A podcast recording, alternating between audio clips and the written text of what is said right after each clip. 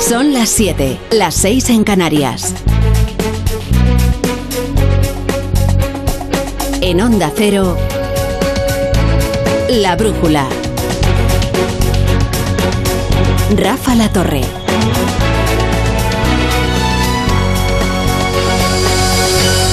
En otro tiempo o en otro país seguramente ya habrían dimitido. Pero son ministros del Reino de España en el tiempo de Pedro Sánchez, así que ni han dimitido ni lo harán hasta que a Sánchez le convenga.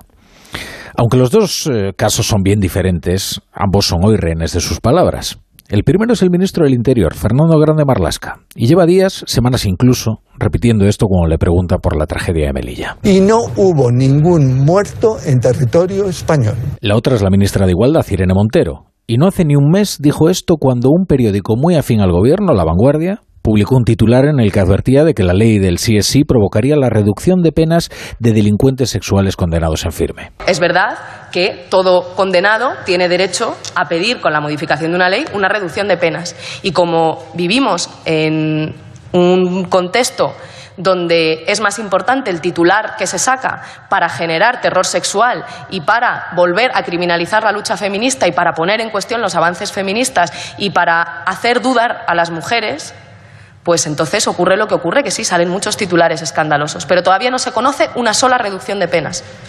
Y no se va a conocer. Es propaganda machista. Son dos casos distintos, pero ambos rehenes de sus palabras. No hubo ningún muerto en suelo español. No habrá ni una sola rebaja de penas. Ambas afirmaciones se demostraron mentira y ambos ministros deberían haber dimitido. Ahora están acorralados por las informaciones conocidas hoy, pero siguen siendo ministros.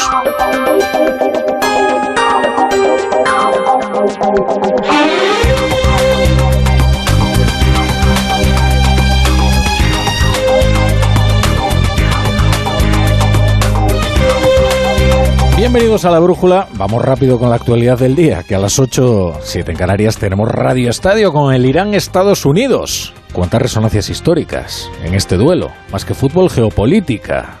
Una clase de relaciones internacionales. Deberían jugarlo diplomáticos, no futbolistas. Vamos a explicarles eh, cómo Fernando Grande Marlasca e Irene Montero han llegado a la situación insoportable en la que se encuentran. Esto es como el guion de esas películas que empiezan con un personaje en una situación muy comprometida y entonces se congela la imagen y una voz en off dice, se preguntarán cómo he llegado hasta aquí. Y empieza la historia. Bien, la historia de Marlaska empieza el pasado 24 de junio con un asalto violento a la frontera de Melilla que termina con 23 inmigrantes muertos.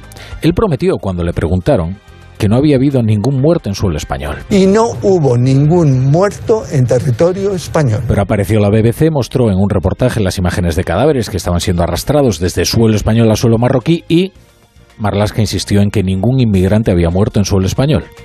Luego los diputados de la Comisión de Interior vieron el material en bruto y corroboraron que sí, que el ministro había mentido, pero él insistió en que ningún inmigrante murió en suelo español. Hoy leo esto en la noticia de apertura del país. Una investigación conjunta del país y Lighthouse Reports revela nuevos detalles sobre los hechos a través del análisis de más de 140 vídeos, 40 entrevistas y la reconstrucción en 3D del puesto fronterizo de Barrio Chino. Un superviviente y agentes marroquíes grabados mientras arrastraban a las víctimas apuntan que hubo al menos un muerto en suelo español y muestran los vídeos. Fuentes del interior Insisten en que no hubo ningún muerto en suelo español y dicen que no se puede dar crédito a hipótesis y conjeturas y especulaciones de un medio de, comunicación. Ojo, no está en cuestión la fuerza empleada para sofocar un asalto, un asalto efectivamente violento. Eso es otro debate.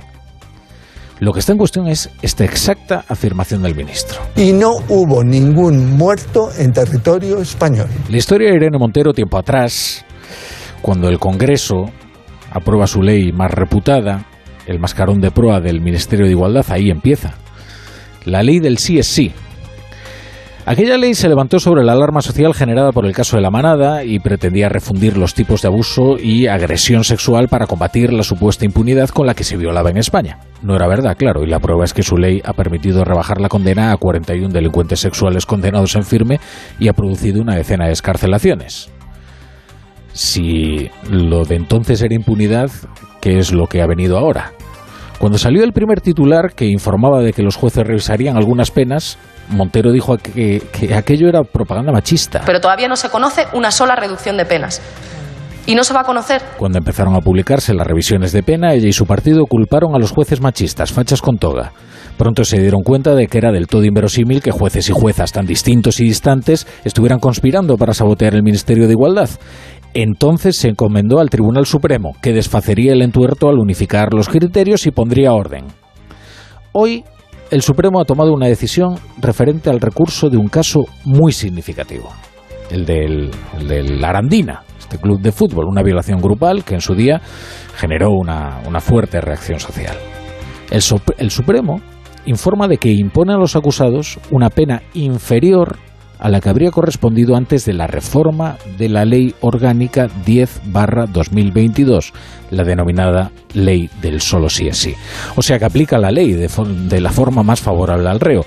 O sea que el Supremo resolverá caso por caso. O sea que sí cabe aplicar la retroactividad para favorecer al reo, tal y como están haciendo ya casi una decena de audiencias provinciales en toda España, también distintas y distantes. El Supremo hubiera elevado las penas a los de la Arandina a 10 años, pero en virtud de la ley del sí es sí, solo las eleva hasta los 9 años. Esta decisión, que condena a los de la Arandina, sentencia Irene Montero. Pero todavía no se conoce una sola reducción de penas. Y no se va a conocer Y ahora lo del Constitucional.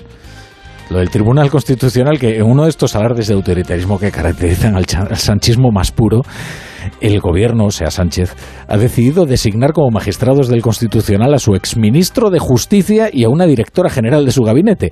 Así que aquel que firmó los indultos a los condenados por el procés, Juan Carlos Campo, tendría que decidir si esos indultos fueron constitucionales. Así es como se desjudicializa la política, politizando la justicia. Aún más, habría que añadir, pues, si bien otros partidos habían nombrado a magistrados afines, incluso militantes, incluso exdiputados, una vez más nadie se habría, nadie se había atrevido hasta que llegó Sánchez a llegar tan lejos. El choque institucional es inminente, porque el gobierno no puede renovar por su cuenta el constitucional. La ley establece que hay que hacerlo por tercios, es decir, que o se hacen todos los nombramientos y todos los ceses a la vez, o hay que esperar y el Consejo General del Poder Judicial todavía no ha llegado a un acuerdo para nombrar los suyos. El gobierno quiere voltear cuanto antes la mayoría en el Tribunal Constitucional, pero el tribunal ya ha dicho que no va a convocar un pleno para que eso ocurra, al menos hasta que se cumplan todos los requisitos. Y ahora veremos cuánto de lejos está dispuesto a llegar Sánchez, que ya ha demostrado que, en fin, no será, no será por valentía, desde luego. En Onda Cero, La Brújula, Rafa La Torre. Repasamos ya otras noticias del día con Margarita Zavala y Carlos Rodríguez. El plan escriba para el cálculo de las pensiones que anoche contábamos aquí en la brújula no ha gustado nada a la vicepresidenta segunda y titular de trabajo Yolanda Díaz. ¿Cree que esa fórmula dificultaría el acceso de los trabajadores a la jubilación? Además de recortar derechos, eh, considera Yolanda Díaz que no comparte ampliar de 25 a 30 años el periodo para calcular la base reguladora de las pensiones. Aumentarlo, dice, sería contraproducente. Es un endurecimiento en el acceso a la jubilación que nosotros no podemos compartir. Esto no es recuperar derechos, es recortar derechos. El Instituto Nacional de Estadística avanzaba esta mañana el IPC adelantado del mes de noviembre. Se modera por cuarto mes consecutivo hasta el 6,8%.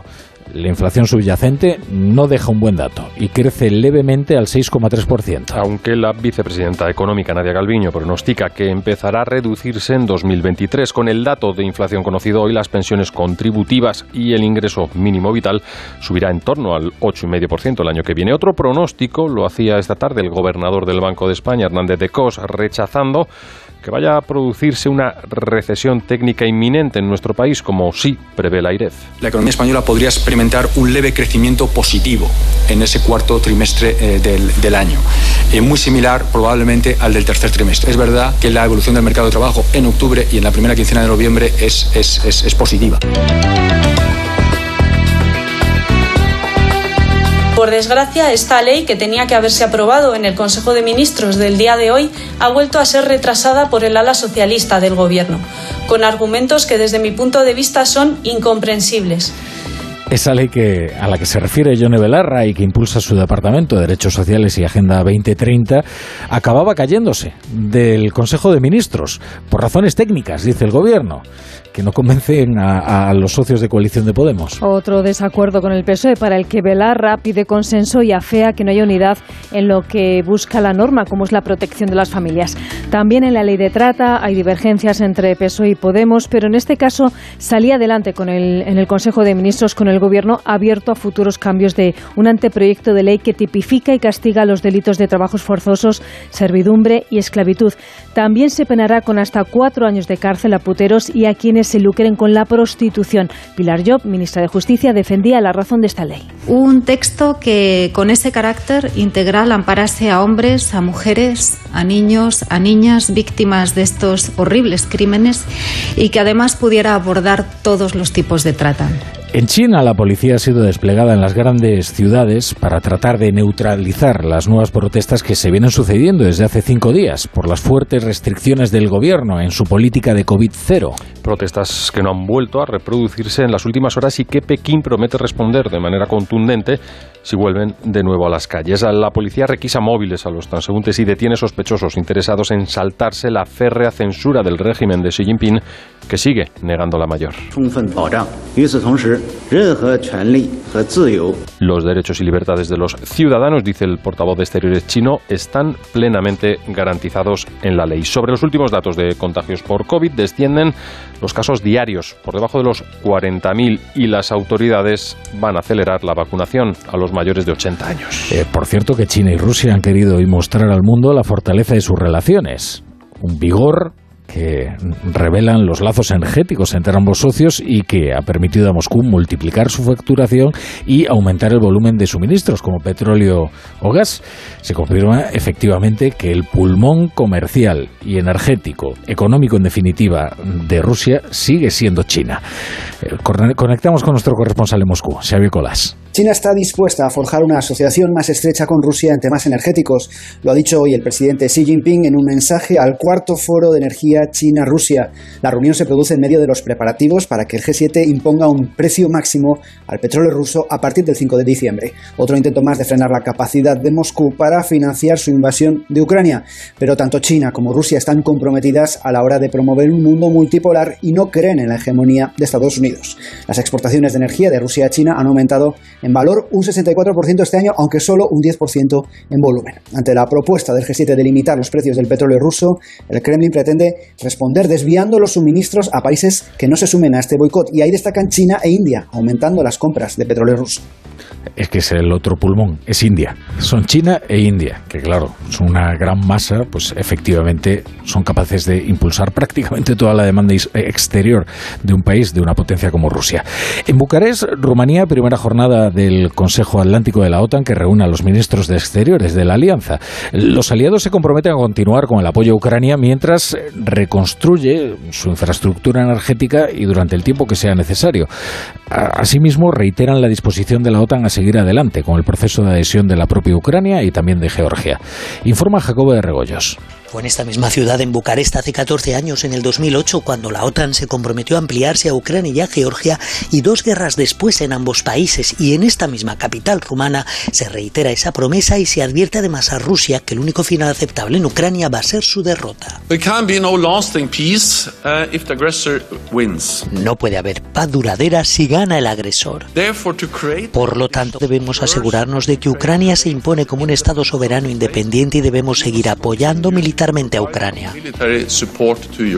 El secretario general de la OTAN, Jens Stoltenberg, ha acusado además a Moscú de utilizar el invierno como arma para forzar a Ucrania a claudicar, atacando sus infraestructuras energéticas y servicios básicos.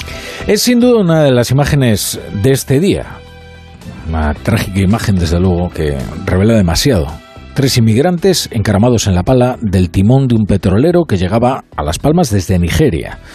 Once días de travesía desde su salida del puerto de Lagos el pasado 17 de noviembre hasta que Salvamento Marítimo captaba la instantánea de los tres hombres, sentados bajo el casco del petrolero, a la espera de ser llevados a tierra, donde ahora tratan de recuperarse de la deshidratación y de un viaje que, que pudo costarles que pudo costarles la vida, desde luego. Fíjense, todos esos días en la pala de un timón.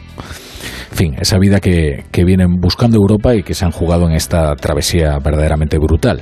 Esta historia de supervivencia nos la cuenta desde Canarias Oscar Martín. Estas personas estaban refugiadas en el pequeño espacio que queda libre bajo la popa, allí donde el timón se encaja en el casco, un hueco que puede inundarse solo con que el buque cabecee entre el oleaje y se encontraban en riesgo máximo de morir, por deshidratación, por el riesgo de caer al mar y por hipotermia. Los supervivientes no podían casi ni hablar con los servicios de emergencia ya que se encontraban en mal estado y tuvieron que ser de hecho derivados de inmediato a los hospitales Doctor Negrín y al Insular en Gran Canaria, aunque sí pudieron manifestar que solo venían ellos tres en la mecha del timón, que llevaban 11 días en el mar y que partieron con pocos víveres, que no pudieron ni alimentarse. Sin duda, una verdadera historia de supervivencia.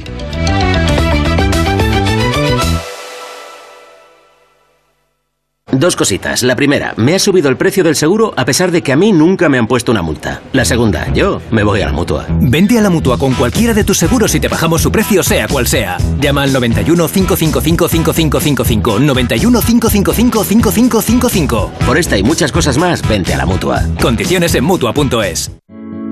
Entonces la alarma salta si alguien intenta entrar. Esto es un segundo piso, pero la terraza me da no sé qué. Nada, tranquila. Mira, con los sensores de puertas y ventanas podemos detectar vibraciones y golpes. Y así nos anticipamos. Y fíjate, con las cámaras podemos ver si pasa algo. Si hay un problema real, avisamos a la policía. Tú piensa que nosotros siempre estamos al otro lado. Protege tu hogar frente a robos y ocupaciones con la alarma de Securitas Direct. Llama ahora al 900-272-272. ¿Estás preocupado por tu colesterol? Toma citesterol. Una cápsula al día de citesterol con berberis ayuda a mantener los niveles normales de colesterol. Recuerda, citesterol. Consulta a tu farmacéutico o dietista. Este viernes programa especial Más de Uno desde Zaragoza. Con motivo del 40 aniversario del Estatuto de Autonomía de Aragón, Carlos Alsina junto al equipo de colaboradores y tertulianos de Más de Uno estarán haciendo el programa en directo desde el Museo Pablo Serrano de la capital aragonesa, con el patrocinio del Gobierno de Aragón. Este viernes Más de Uno desde Zaragoza, con Carlos Alsina. Te mereces esta radio. Onda Cero, tu radio. ¡Ay, Pinzón! ¿Recuerdas lo de América? Mm, ya no se hacen descubrimientos así. Colón, espabila y descubre un nuevo servicio. Hazte un renting con Rentic y estrena un Samsung Galaxy S22 Ultra por 67 euros al mes, con seguro incluido y cambias cuando quieras. ¿Dónde? En Rentic.com, tiendas autorizadas y en Phone House, porque comprar un móvil ya es historia. Si pensabas que un seguro de salud privado no era para ti, ¿dónde dije digo? Digo Vivaz. Tu seguro de salud con acceso directo a especialistas, hospitales y pruebas diagnósticas y además tu médico, receta y medicina sin salir de casa. Prueba Vivaz desde solo 12,95 euros al mes con copago y ahora con dos meses gratis. Llama al 917-400-400 o entra en vivaz.com. El valor de ser directo. Consulta condiciones.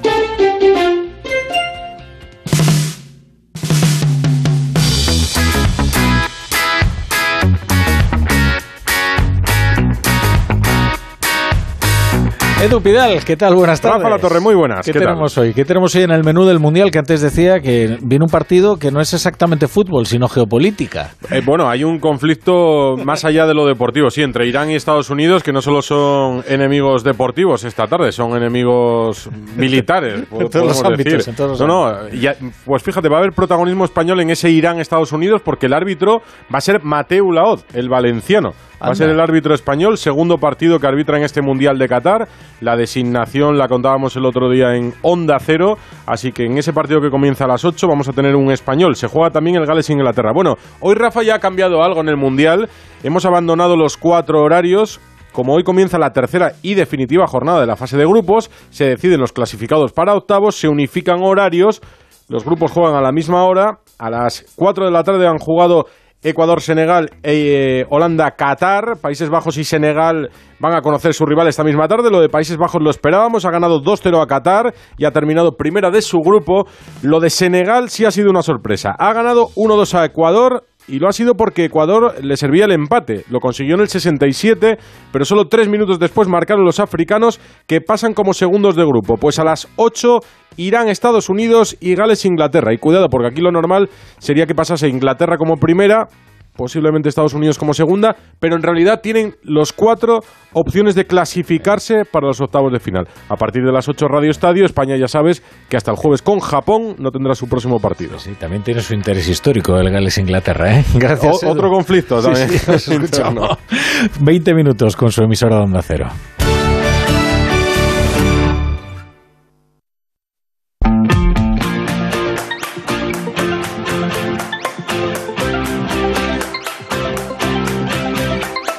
La Brújula de Madrid.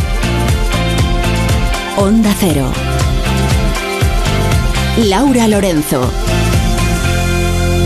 ¿Qué tal? Buenas tardes. Los contagios de bronquiolitis entre los más pequeños siguen creciendo, pero ya no lo hacen al mismo ritmo que en días anteriores. Ha explicado esta mañana el consejero de Sanidad que confían en llegar al pico de esta epidemia los próximos días, aunque hay que ser conscientes que seguiremos teniendo contagios por lo menos hasta el mes de enero. Sobre otro tipo de contagios ha hablado también Enrique Ruiz Escudero, en este caso sobre los contagios de VIH. Han disminuido significativamente desde hace unos años, pero pide poner el foco de atención en las enfermedades de transmisión sexual que están creciendo. La PrEP ha demostrado su eficacia para disminuir las nuevas infecciones por VIH, pero no frente a otras enfermedades de transmisión, infecciones de transmisión sexual que muestran un preocupante incremento en los últimos años.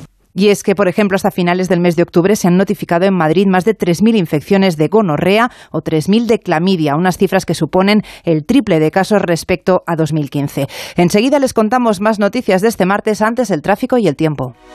ESCP, la escuela de negocios más internacional con seis campus propios en Europa y tres sedes en Madrid, te ofrece la información del tráfico. ¿Cómo se circulan las carreteras de la región de GT Lucía Andújar? Buenas tardes. Muy buenas tardes. Hasta ahora estamos pendientes de un accidente que se ha producido de entrada a la Comunidad de Madrid por la A3 a su paso por Vallecas. Al margen de esto vamos a encontrar complicaciones de entrada por la 1 en las tablas y lo más complicado de salida en la A2 a la altura de Torrejón, A3 en Rivas, en la A6 a la altura de Puerta de Hierro y también en la zona del plantío. Muchas complicaciones en la M40 en Hortaleza y Coslada sentido A3, también en la zona de Alcorcón, en Pozuelo y Valdemarín, dirección a la 5 y lo más complicado lo vamos a encontrar en la M50 en Bajada Onda, sentido A5. ESCP Business School es la escuela de negocios más internacional con seis campus en Europa y tres sedes en Madrid. Pero, ¿sabes cómo se pronuncia ESCP en cada uno de ellos? ESCP. ESCP. ESCP. ESCP. ESCP, la escuela de negocios más internacional. ESCP. It all starts here. Más información en somosescp.com. BP nos ofrece el tiempo y como te mereces más y más, puedes seguir ahorrando hasta 40 céntimos por litro en cada repostaje con tu tarjeta Mi BP. Incluye bonificación del gobierno y es válido en Península y Baleares. Consulta condiciones en mibp.es. Este martes se ha empezado a notar una bajada considerable de las temperaturas que va a continuar hasta mañana miércoles. Las mínimas siguen en descenso hasta un grado, mientras que las máximas serán ligeramente más bajas. No pasaremos de los 10 grados. Cielos con intervalos nubosos sin riesgo de precipitaciones. En BP creemos que te mereces más, sin más. Por eso, con el programa Mi BP, ahorra hasta 40 céntimos por litro en cada repostaje y disfruta de muchas más ventajas cada vez que utilizas tu tarjeta Mi BP. Vive el viaje de tu vida con BP. Válido en Península y Baleares. Incluye la bonificación del gobierno. Consulta condiciones en mibp.es.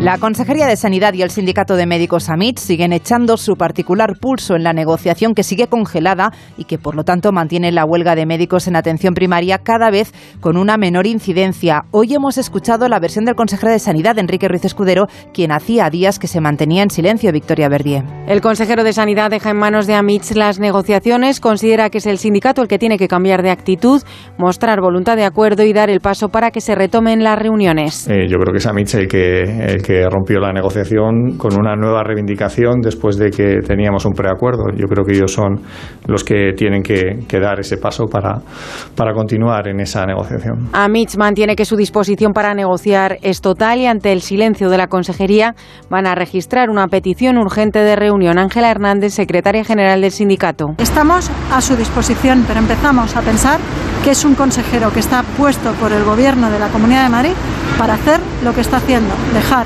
caer la atención primaria de la Comunidad de Madrid. El consejero también ha rechazado que tengan que ser él o el titular de Hacienda, Fernández Lasqueti, los que acudan a la reunión negociadora como exigen los médicos. Pues acabamos de saber que el sindicato ya ha registrado esta petición de reunión. Lo ha hecho para pedir una reunión no solo con el consejero de Sanidad, como nos explicaba Victoria Verdier, también con la presidenta Isabel Díaz Ayuso y con el consejero de Hacienda, Fernández Lasqueti.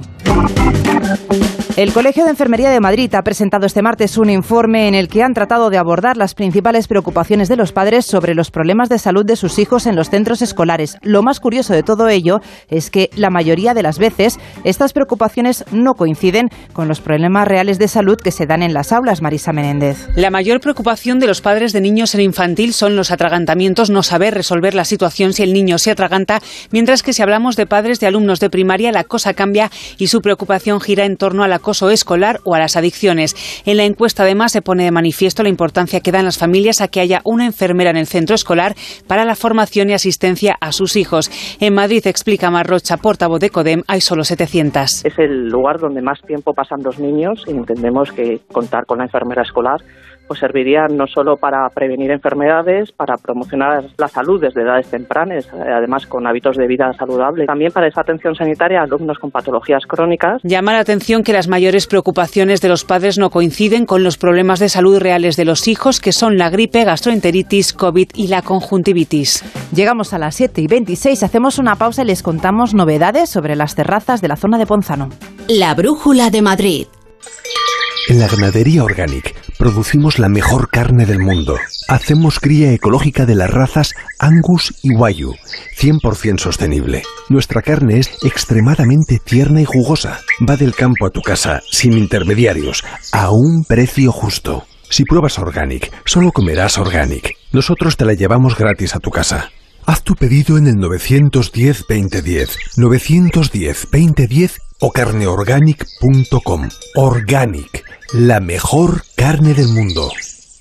Llega la Revolu Plus, la ocasión Plus. 7000 coches con descuento de hasta el 30%. Ahora es el momento. No dejes escapar esta oportunidad irrepetible. Hasta un 30% de descuento y solo hasta fin de mes. Ocasión Plus, 15 centros en Madrid, dos nuevas tiendas en Torrejón y una en Arganda. Localiza tu centro más cercano en ocasiónplus.com. Abierto sábados y domingos. Restaurante Asfontes. Auténticos productos gallegos. Carnes, pescados, mariscos, caldo gallego, empanada, lacón y una amplia carta de vinos. Salones ideales para celebraciones y también terraza. Con el excelente trato de siempre. Asfontes. En General Laci 10 cerca de Atocha. Y ahora también en la calle Áncora 32. asfontes.com.es. Renueva la tecnología y el equipamiento de tu negocio con el renting de Grenke. Alquila manteniendo tu liquidez sin desembolsos iniciales y pagando cómodas cuotas mensuales tanto si necesitas renovar un ordenador, mobiliario o instalar una placa solar. Estudio gratuito sin comisiones ni gastos de apertura. Infórmate en grenke.es.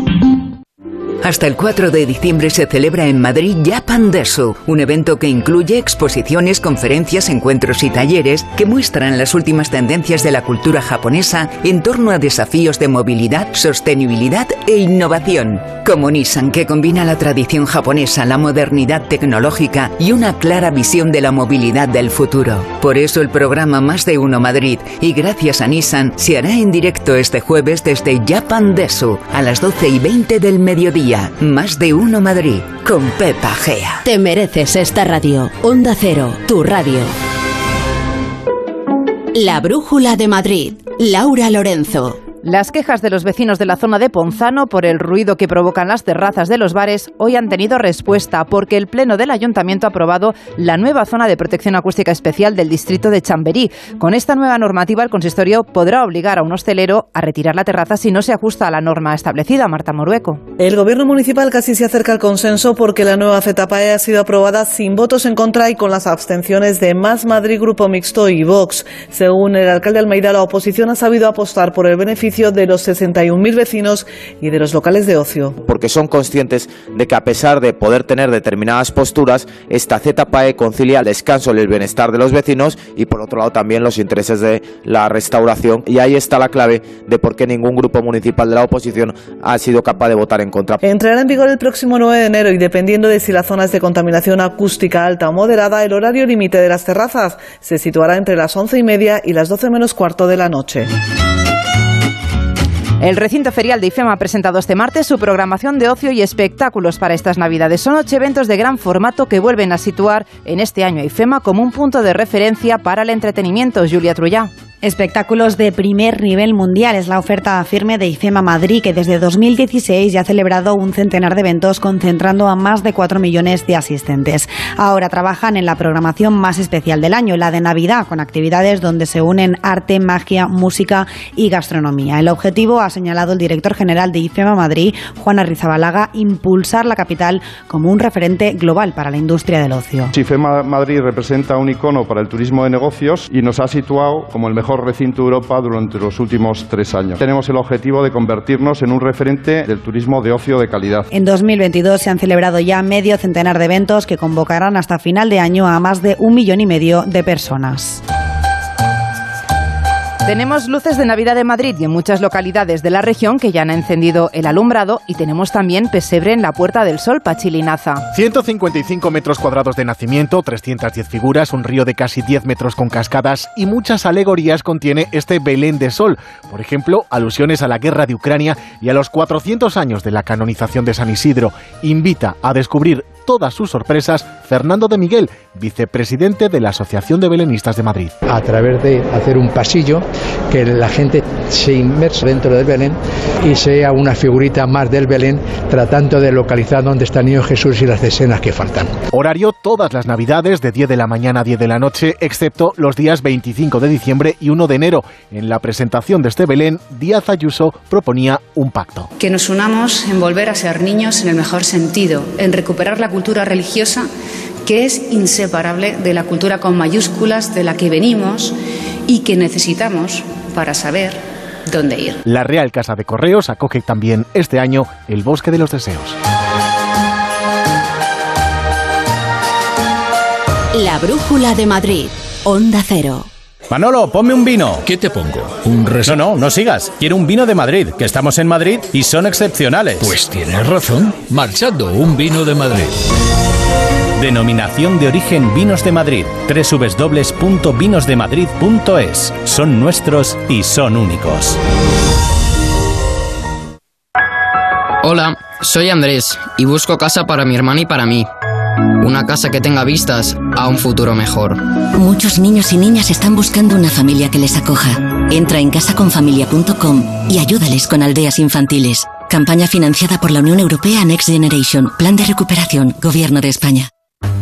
Si a ti lo que realmente te gusta es llegar del trabajo y ponerte a revisar portales inmobiliarios, hacer llamadas, mandar mails, organizar el papeleo y tener que enseñar tu casa a desconocidos, hazlo. Si no, confía la venta de tu casa a los mejores profesionales y disfruta de lo que realmente te gusta. Gilmar, de toda la vida, un lujo. Restaurante Carlos Tartiere, lo mejor de Asturias en Madrid. Faves con almejas, fabada tradicional, arroces, pescados y mucha sidra. Calle Menorca 35, restaurantecarlostartiere.es. En BP creemos que te mereces más, sin más. Por eso con el programa Mi BP ahorra hasta 40 céntimos por litro en cada repostaje y disfruta de muchas más ventajas cada vez que utilizas tu tarjeta Mi BP. Vive el viaje de tu vida con BP. Válido en Península y Baleares. Incluye la bonificación del gobierno. Consulta condiciones en mibp.es. Clínica Dental Anguita y Garduño, tu clínica de confianza. Somos especialistas en implantología y ortodoncia. Aprovecha nuestra promo de este mes, 30% de descuento en implantes Zimmer o consigue con tu tratamiento de ortodoncia el blancamiento de regalo. Primera visita y diagnóstico gratuito. Estamos en Corazón de María 70, teléfono 91 456 76 30. Clínica Dental Anguita y Garduño. Existen creadores de sueños. Nosotros creamos tu sonrisa. La Brújula de Madrid. Laura Lorenzo, Onda Cero. Otras noticias que nos deja este martes, los residuos de obras y demoliciones se podrán utilizar para nuevos desarrollos urbanísticos sostenibles. Como por ejemplo Madrid Nuevo Norte, lo ha anunciado la presidenta Isabel Díaz Ayuso, quien ha avanzado que el gobierno regional está tramitando una orden para impulsar aún más la economía circular en el sector de la construcción. La mujer asesinada en Arganzuela, supuestamente por su último cliente, murió por ahogamiento. Es lo que revelan los primeros indicios que han sido recabados por los investigadores de este crimen. La delegada del gobierno ha explicado que este martes se le ha practicado la autopsia a la víctima que permitirá confirmar las causas de su muerte. La Policía Nacional y Municipal han desmantelado un narcopiso en el barrio de Lavapiés. Ha sido detenido el propietario de la vivienda por suministrar cocaína base y heroína en pastillas, entre otras sustancias estupefacientes. Fue la colaboración ciudadana la que puso el punto de mira en este piso. Y ya conocemos más detalles del Primavera Sound del año que viene, que por primera vez tendrá una doble sede en Barcelona y Madrid. Han confirmado su asistencia Blur, Rosalía o Pet Shop Boys, además de contar con el cartel con Bad Religion o The Pets Mode, que ya había confirmado su asistencia. El festival se celebrará del 8 al 10 de junio en Arganda del Rey. Tiempo ya para la información deportiva con Gonzalo Palafox, que hay que decir que la redacción está muy entretenida últimamente con el Mundial. ¿Qué tal, Laura? Buenas tardes. Buenas tardes. Además, eh, hay que decir que ya se ha cerrado el primer grupo de este Mundial, pero vamos con lo importante porque en dos días España nuestra España se va a jugar el paso a los octavos de final ante Japón. Nos vamos hasta Doha con el equipazo de enviados especiales de Onda Cero, hombre de la selección española, Fernando Burgos. Buenas tardes. ¿Qué tal? Buenas tardes, Gonzalo. En 48 horas y 25 minutos va a comenzar ese Japón-España. España es visitante, va a vestir como en los dos primeros partidos frente a Costa Rica y Alemania completamente de rojo. Estamos en el día 12 de concentración aquí en tierras cataríes, el 16 desde que la comenzara el equipo nacional en la ciudad del fútbol de Las Rozas y hoy penúltimo entrenamiento antes de enfrentarse a los japoneses con altísimas temperaturas superiores a los 30 grados en ese campo base 1 de la Universidad de Qatar.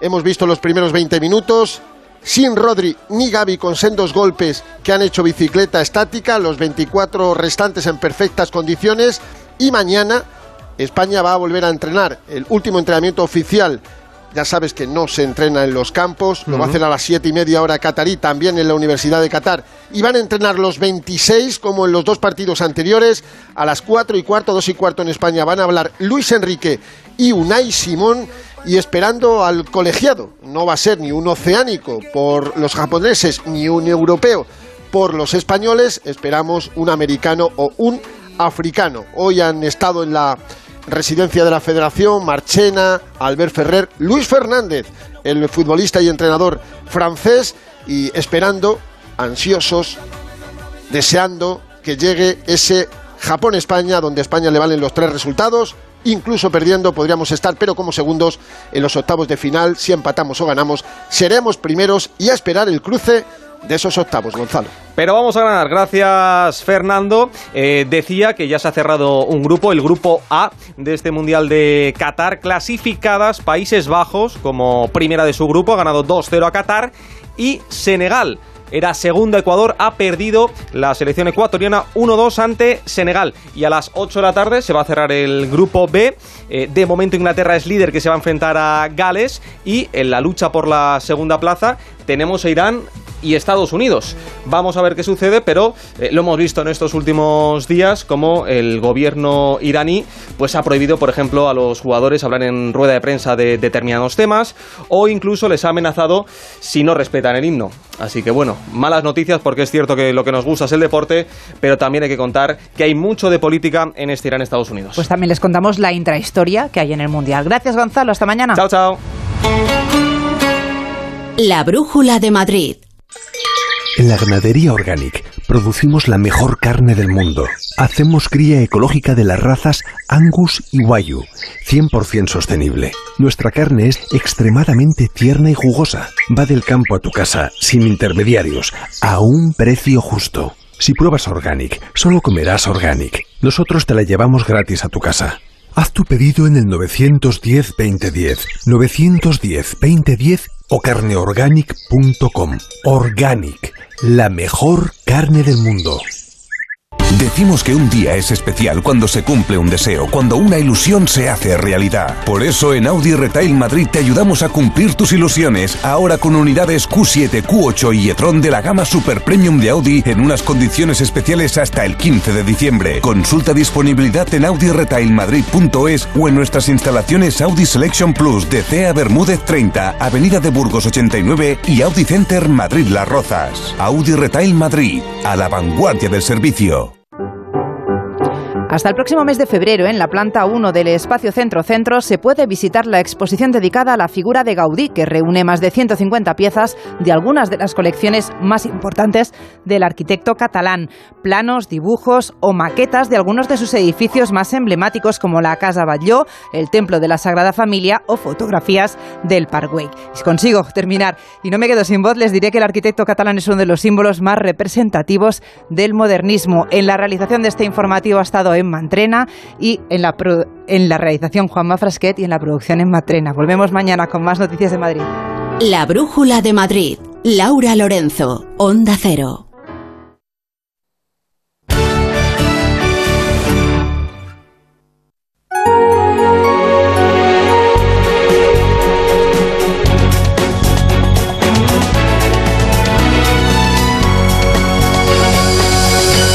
Las 8 menos 20, las 7 menos 20 en Canarias, esto es la brújula y estas son las noticias que tienen que conocer a esta hora para estar bien informados.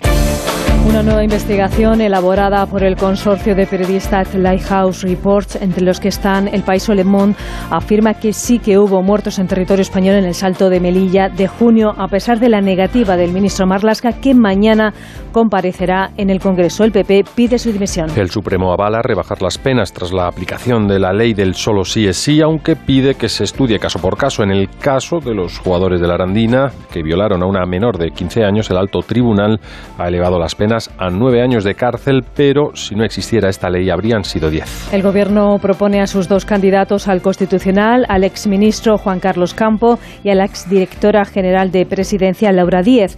El ministro Bolaños dice que son idóneos el PP, que demuestran que el PSOE no quería un acuerdo. El Constitucional no los examinará hasta que el Consejo General del Poder Judicial no elija a sus candidatos. Aumentan los encontronazos dentro del eh, Gobierno de coalición. Hoy no se ha aprobado en el Consejo de Ministros la ley de familia ante la protesta de Ione Belarra y a cambio se ha aprobado la ley de trata de la ministra de Justicia a pesar de que Unidas Podemos también había elaborado su borrador sobre esta última ley. Yolanda Díaz también ha mostrado su oposición a la última propuesta de José Luis Escriba que propone elevar a 30 años el número que se tienen que tener en cuenta para calcular la pensión. La vicepresidenta segunda entiende que esta nueva fórmula pondría supondría trabajar más de cara a la jubilación. La Asociación Española de Banca ha acordado con comisiones obreras y UGT un incremento salarial para el año que viene para sus empleados de un 4,5% frente al 1,25% previsto. En el convenio colectivo ambos sindicatos representan el 71% de la plantilla en el sector de la banca. El Congreso da un nuevo paso en la tramitación express de la supresión del delito de sedición impulsada por el PSOE y Unidas Podemos. La mesa del Parlamento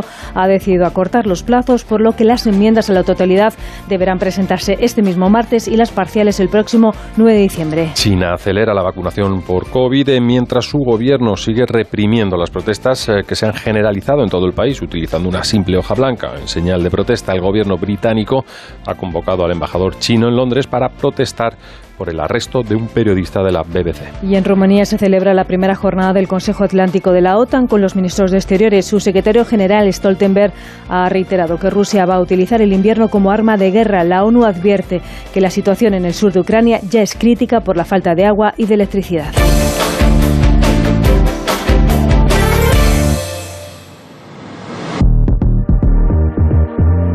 Y como cada día a esta hora, la actualidad económica en la brújula de la economía versión Pocket con Ignacio Rodríguez Burgos. ¿Qué tal? Buenas tardes. Hola, muy buenas tardes. Pues mira, Rafa, hoy vamos a hablar de la cesta de la compra que domina la información económica del día. Aquí estamos a vueltas con los precios y en el Reino Unido con los huevos, que de nuevo faltan. Faltan huevos en el Reino es Unido. Tremenda noticia, ¿eh? Porque mira que no se comen huevos en el Reino Unido, ¿eh? Hombre, fíjate los desayunos, ¿no? ¿Eh? Con bacon. ¿Eh? Es uno de los clásicos junto con el fish and pi- el- Chips. chips, ¿no? Chips. El problema que hay es que eh, cada dos por tres tienen estas dificultades, que faltan huevos en el Reino Unido. Los supermercados poco a poco han ido colocando restricciones a la compra, dos paquetes de huevos por comprador. Dicen que es por el aumento de costes, que no tiene nada que ver el Brexit.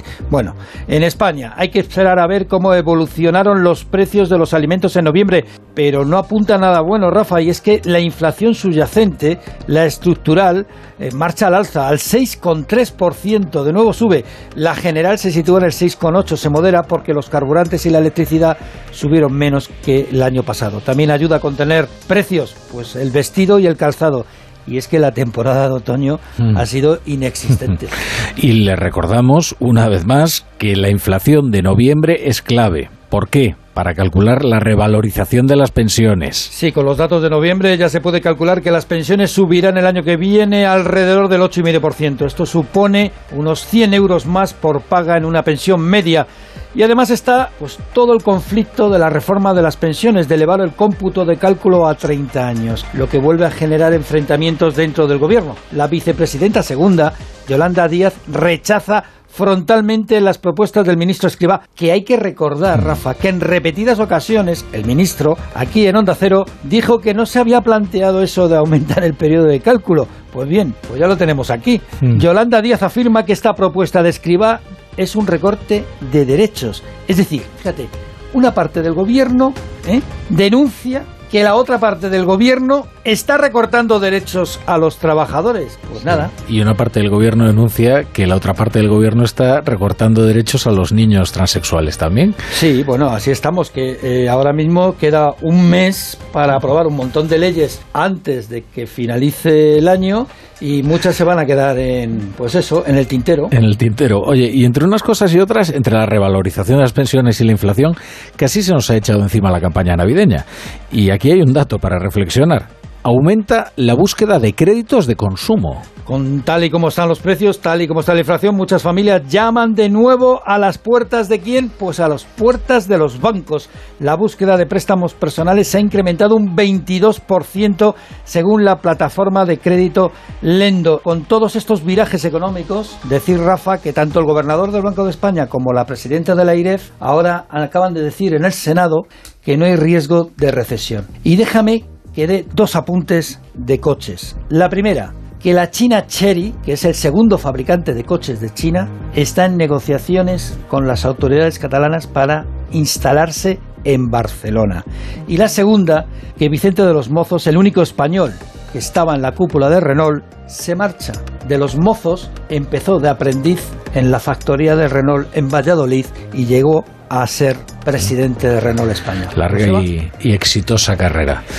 Pues eh, muchas gracias, Ignacio. Pues mañana más. Mañana más. La brújula. La torre. Si eres profesor o centro educativo, prepara tu proyecto para la segunda edición de los premios Mentes AMI, con esas iniciativas que fomentan el pensamiento crítico de tus alumnos, que impulsan su creatividad audiovisual responsable o que promueven los valores y la convivencia. Encuentra toda la información en mentesami.org. Queremos reconocer tu labor para que los más jóvenes desarrollen habilidades en alfabetización mediática e informacional. Fundación A3 Media. Hagamos juntos una sociedad más crítica y libre. Sí. Oye, Antonio. Hombre, Emilio. ¿Estás en casa? Sí. Me paso a verte. Tendrás jamón, ¿no? El jamón sí, el de, de siempre. Sí. Legado ibérico del pozo. Siempre sale bueno. Qué, qué- qué maravilla. O sea, ¿cómo, cómo apetece un bocata de, de legado ibérico? Mejor que sean dos, ¿no? Que sean dos, sí. ¿Todavía al teléfono? Sí, llevo 15 minutos hablando con uno y otro para devolver el portátil que compré en el Black Friday y no hay manera. Encima que me lo mandan defectuoso ponen pegas para devolverlo. Pero no te ocupes tú, que para eso somos de Legalitas. Sus expertos en reclamaciones nos ayudarán a solucionarlo.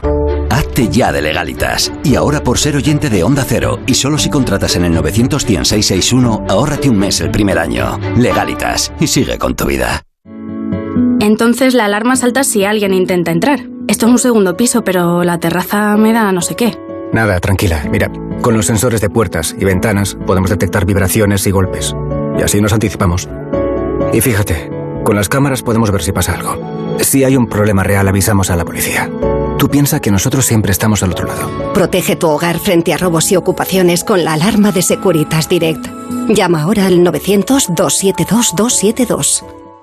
¿Estás preocupado por tu colesterol? Toma citesterol. Una cápsula al día de citesterol con berberis ayuda a mantener los niveles normales de colesterol. Recuerda, citesterol. Consulta a tu farmacéutico o dietista. En Onda Cero, La Brújula, Rafa La Torre.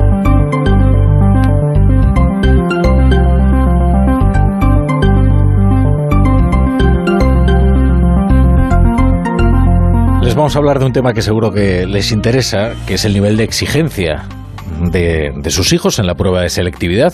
Los políticos no solo maltratan la lengua española cuando hablan. Eso denuncian algunos profesores de lengua que han elevado la voz.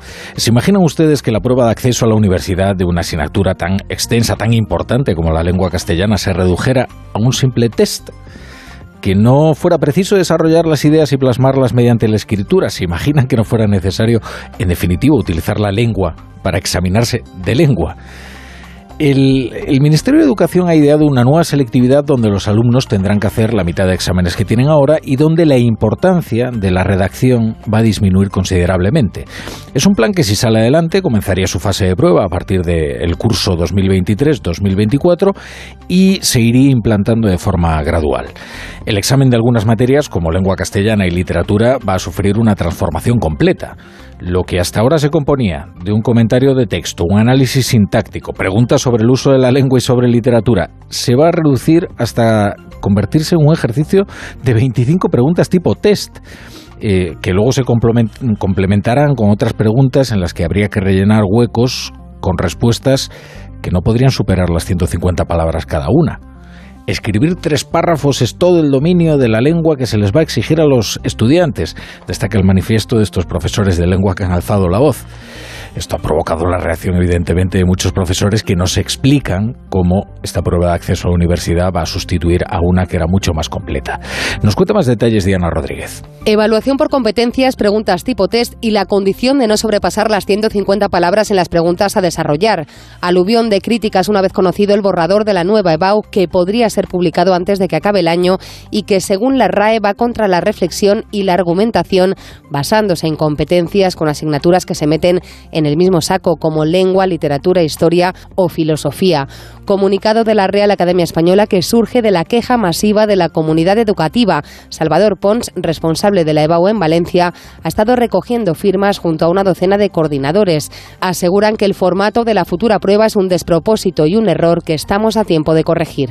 Convertir una prueba de madurez en un examen tipo test, aunque hay tres preguntas de desarrollo de 150 palabras cada una, es algo inadmisible, porque eso sí que supone un ataque a la capacidad de expresión y a la capacidad de razonamiento de los futuros estudiantes. Es vergonzoso también para los sindicatos de docentes que recuerdan que no se trata del examen de conducir. Evaluar competencias tipo test afecta a la capacidad de reflexión de los alumnos, pero también atenta, recuerdan, contra la especialización docente y la libertad de cátedra Paco Benzalá, portavoz de AMPE, y Mario Gutiérrez de CESIF. Tras los resultados tan dispares que año tras año deparan dichas pruebas, debemos advertir que los mismos son producto pues, de la descoordinación y ausencia quizás de unos criterios establecidos a la hora de evaluar dichas pruebas y ello puede cuestionar en algunas ocasiones pues, la profesionalidad del colectivo docente. Una falta absoluta de, eh, de análisis y de herramientas esenciales para un alumnado que recordemos son los que van a ir a nuestras universidades. Una prueba por tipo test es absolutamente vergonzoso, que parecía un examen de conducir. Y también se han sumado las críticas de la futura EBAU las universidades de Valencia, Salamanca o la Autónoma de Barcelona, el Institut de Estudis Catalans o la Federación Española de Filosofía, además de los filólogos que lamentan que la propuesta del Gobierno del Ministerio de Pilar Alegría sea insuficiente para demostrar el dominio de las competencias. Bueno, para hablar de este borrador de la nueva selectividad y de la polémica que ha provocado, tenemos al otro lado de la línea Serafina García, que es eh, directora del Departamento de Filología Española de la Universidad de Oviedo y coordinadora de, EBAU en, Asturias. Eh, profesora, buenas tardes. Muy buenas tardes, Rafa. bueno, ya estoy explique- escuchando la entrada. Es, eh, es- lo habéis resumido muy bien. Bueno, bueno, lo, lo celebro, lo celebro. Justo le iba a preguntar eh, eso, si tenía algo que, que corregirnos y que lo hiciera con toda libertad, desde luego. Pero no, no. mm, explíquenos eh, en qué consiste mm, los cambios en la evaluación y sobre todo por qué han alarmado tanto a los, a los profesores estos cambios. Eh, le leía a usted eh, recientemente una declaración en la que decía que la lengua puede terminar convertida en lo que vulgarmente se llama una María, ¿no? Una, una de estas, bueno, asignaturas facilonas, ¿no? Claro. Eh, esa es una, una consecuencia de lo que decíais de las preguntas tipo test, etcétera, etcétera. Es decir, esta nueva prueba lo que va a hacer es devaluar los conocimientos habituales que se enseñan a los alumnos en, en el bachillerato y en la enseñanza secundaria de lengua y literatura castellana, que es pues la interpretación de los textos, la reflexión lingüística, los análisis morfológicos, sintácticos, la especificidad literaria del texto literario, un comentario literario, un poema, etcétera. Pues todo esto queda devaluado en esta prueba porque no aparece como tal. Eh, insistís efectivamente en las preguntas de, de tipo test que, que no, no valoran nada, no, no puede, con eso no se puede evaluar ninguna competencia. Y eh, precisamente por eso eh, el compañero Salvador Pons eh, tituló el manifiesto eh, que hemos redactado, hemos hecho eh, y hemos ah, en- entre todos lo hemos apoyado, competencias para la nada, porque claro, hablan de exámenes de eh, competenciales, pero las competencias, si no están basadas en conocimiento adquirido, ¿qué evalúan? No evalúan nada. Es que además, todo sí. eso va a desaparecer. Me da la sensación de que en estas nuevas corrientes pedagógicas hay una serie de palabras fetiche, ¿no? Como esto, competencias, ¿no? Pero Sí. exactamente qué significa esto de las competencias. A ver, a mí me gusta eh, señalar lo siguiente, que, por ejemplo, el examen eh, que, eh, que hacíamos en Asturias y en general todos los exámenes, porque hemos tenido la ocasión en el grupo de coordinación que nos ha, eh, que nos ha reunido la CRUE, hemos tenido la ocasión de ver que en todas las autonomías hacemos exámenes competenciales de lengua y literatura. ¿Qué es un examen competencial? Un examen, como dice la, la palabrería del Ministerio, que moviliza conocimientos. Vale, muy bien. Por ejemplo, eh, hacerle a un alumno que resuma un texto y que lo resuma bien, que coja lo esencial y que deje lo anecdótico. Pedirle a un alumno, por ejemplo, que reformule un párrafo, que diga lo mismo con otras palabras. Eh, pedirle a un alumno que haga eh, una eh, reflexión metalingüística sobre un texto, que identifique las unidades que hay ahí. Eso no es eh, conocimiento aprendido memorísticamente, es que han tenido conocimiento adquirido y luego lo ponen en, en, en práctica en un texto concreto. Eso es competencial. Entonces, eh, a, a mí siempre me ha hecho, eh, me, ha, me ha sorprendido que insistieran tanto lo competencial. Ya era competencial.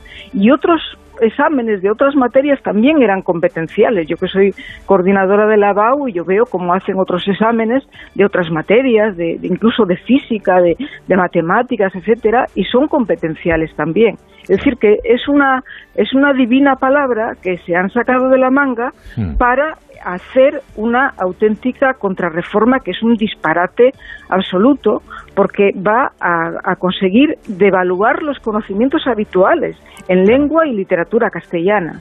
Entonces ya, ya se ha pronunciado mucha gente, afortunadamente la RAE eh, y otras y otras muchas instancias, porque ah, eh, solo os corregir, no os corregiría, eh, simplemente añadiría un dato a lo que decís, y es que todo eso que habéis dicho es, eh, será un examen, pero ahí, además de la lengua castellana, estará también la lengua extranjera, es decir, inglés o francés, y en las comunidades en las que haya lengua cooficial, Claro. también. Es decir, las preguntas podrán ser en la lengua cooficial, en el inglés o en, la, o en, en español. Cuando antes había comentario de 15 texto en gallego, había comentario de texto en castellano, claro. Efectiva, efectivamente. Claro. Es decir, son un montón de preguntas, eh, pero para, mm, para tres lenguas o para dos, en el caso, por ejemplo, de Asturias. Pero es igual, es decir, eh, ¿qué, qué evalúa, por ejemplo, en inglés, eh, pedirle a un, a un alumno que, que, que diga sí o no sobre una, una cuestión en inglés? Hmm. ¿Eso evalúa su conocimiento de la lengua inglesa? En absoluto. En absoluto. Pues Serafina García, eh, yo le deseo eh, eh, mucha suerte y mucho, le- le- mucho ánimo también en este empeño, porque hombre, los que trabajamos con la lengua, este empeño. a veces nosotros, no, a veces no, nosotros la, mar- la maltratamos mucho también la lengua, pero bueno, es el la No. materia de nuestro trabajo, la sustancia de nuestro trabajo, así que en fin. Pero eso os llegará también a vosotros, Claro. es decir, a la profesión de periodística. Claro. Si los alumnos salen con nulas competencias lingüísticas, ¿cómo van luego a aprovechar los conocimientos que se le dan en, en periodismo? Claro. Es que luego eh, es, es imposible, es- ese puente será imposible de cruzar sin que en, en el... ah, Y además hay una cosa que me gustaría resaltar, y es que el Ministerio ya prevé que la formulación que ellos hacen de la prueba de la EBAU va a determinar la docencia que se va a hacer en el bachillerato. Hmm, claro. Eso significa, por lo tanto, que en el bachillerato no van a aprender más de lo que se les pide, a- es decir, a rellenar huecos en, en una frasecita a, un, a una palabra. Y eso lo dicen, ¿eh? Sí, porque eso va en la naturaleza humana. Si la prueba es más fácil, uno pues enseña eh, menos contenido, eh, se adecua a la, a la prueba. Eh, Serafina García, muchas gracias por estar hoy en la brújula, de verdad, eh, hablando de este tema tan interesante y tan relevante, desde luego. Hasta muchas gracias. Gracias a ahora, señores, eh, van a llegar las 8, las 7 en Canarias, así que Edu García ya tiene todo preparado para ofrecerle toda la pasión del, del Mundial de, de Qatar. Oye, co- irán Estados Unidos, ojo, ¿eh? Mucha diplomacia ahí, ¿eh?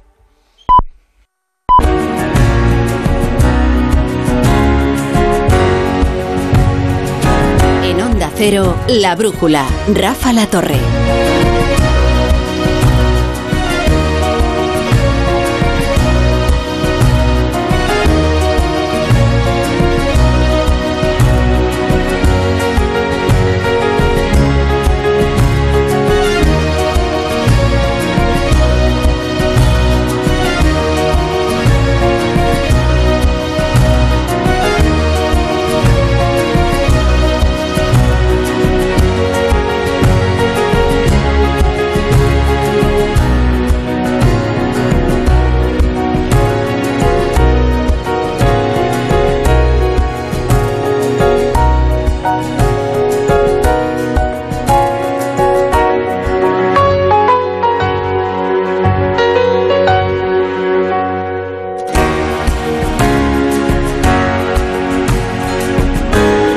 Pues las 10 y 5 ya, las 9 y 5 en Canarias. Vamos a recoger los pedazos del día y se los vamos a servir aquí en la tertulia de la brújula que empieza en un rato.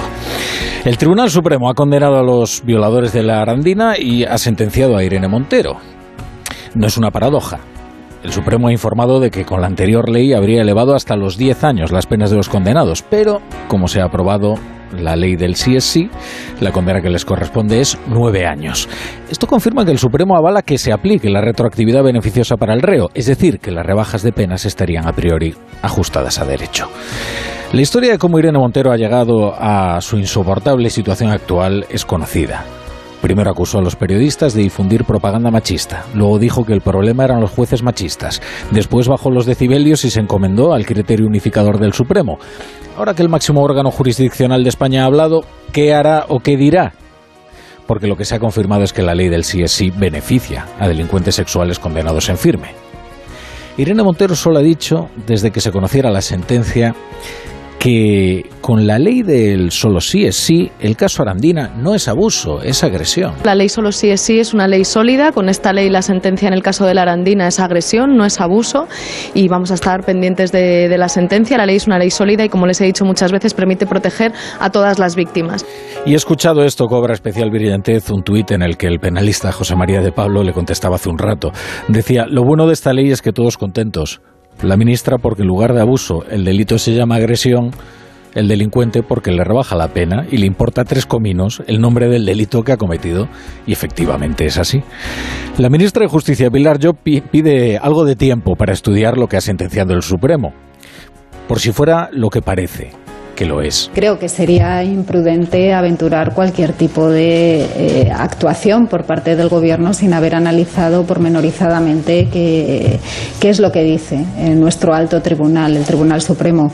Hay otro ministro hoy pendiente de un hilo. Una nueva investigación documenta que al menos uno de los inmigrantes fallecidos en la tragedia de Melilla murió en suelo español.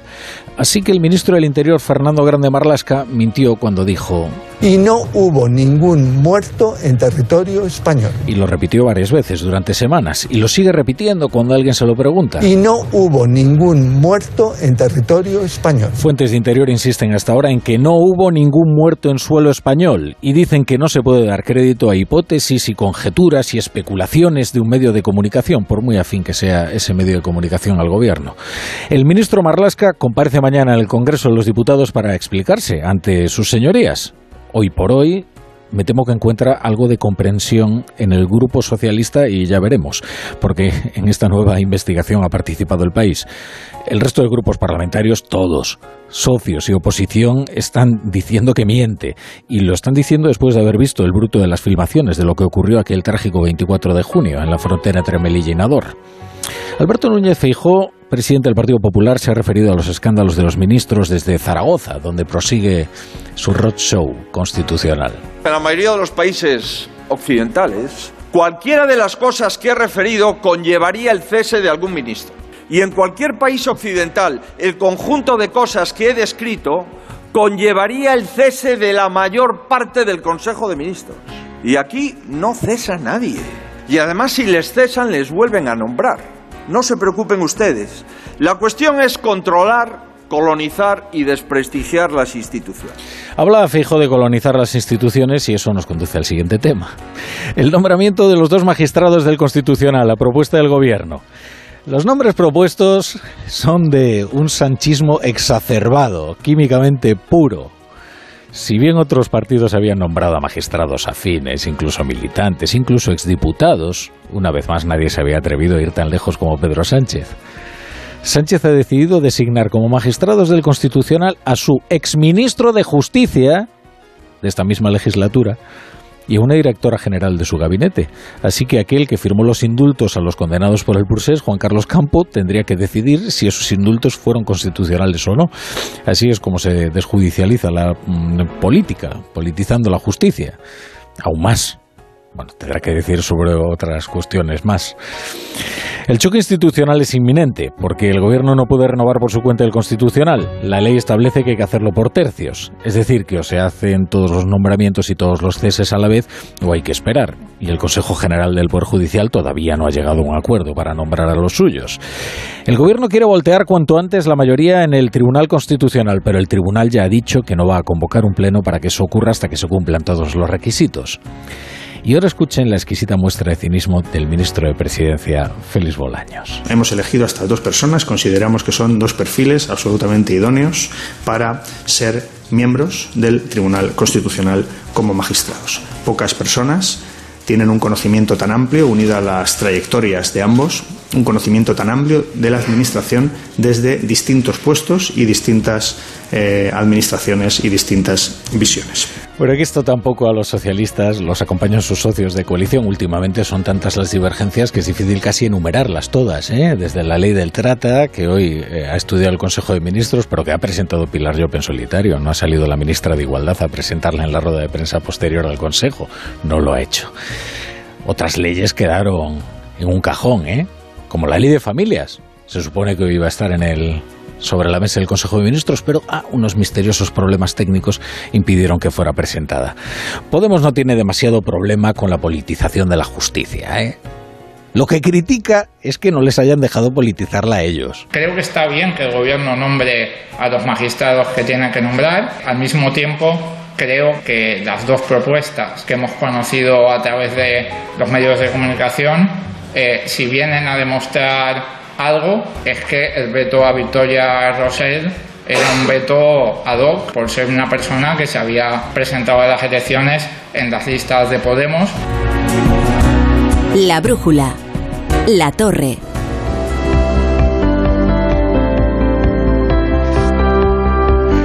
José Miguel Azpiero, buenas noches. ¿Qué tal, Rafa? Muy buenas noches. Ayúdame, por favor, a completar el relato de, de este martes. Te ayudo, empezando por la economía, y es que por cuarto mes consecutivo la inflación se modera, según el indicador adelantado del INE. Se queda en el 6,8%, la subyacente, la que más afecta a la cesta de la compra, en el 6,3%. Sube una décima.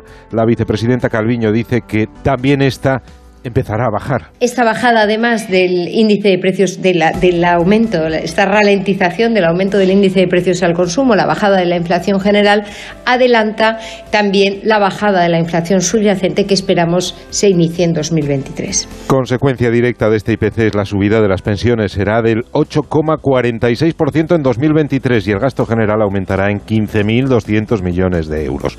Buena noticia para los pensionistas después de conocer la última propuesta del ministro Escriba que contamos anoche para elevar a 30 años el periodo de cálculo de la prestación. No le gusta ni a los sindicatos, eh, ni a los partidos de izquierda, ni a parte del gobierno, la de Yolanda Díaz. es un endurecimiento en el acceso a la jubilación que nosotros no podemos compartir. Esto no es recuperar derechos, es recortar derechos. Gastos y ajustes en tiempos de zozobra con la incertidumbre sobre la evolución de la economía. Hoy el Banco de España y la IREF, la autoridad fiscal independiente, descartan la recesión en sus previsiones. La economía española podría experimentar un leve crecimiento positivo en ese cuarto trimestre eh, del, del año. En el caso de España, pues podría registrarse algún trimestre negativo, pero en su conjunto sí que esperan un crecimiento positivo de ese 1%.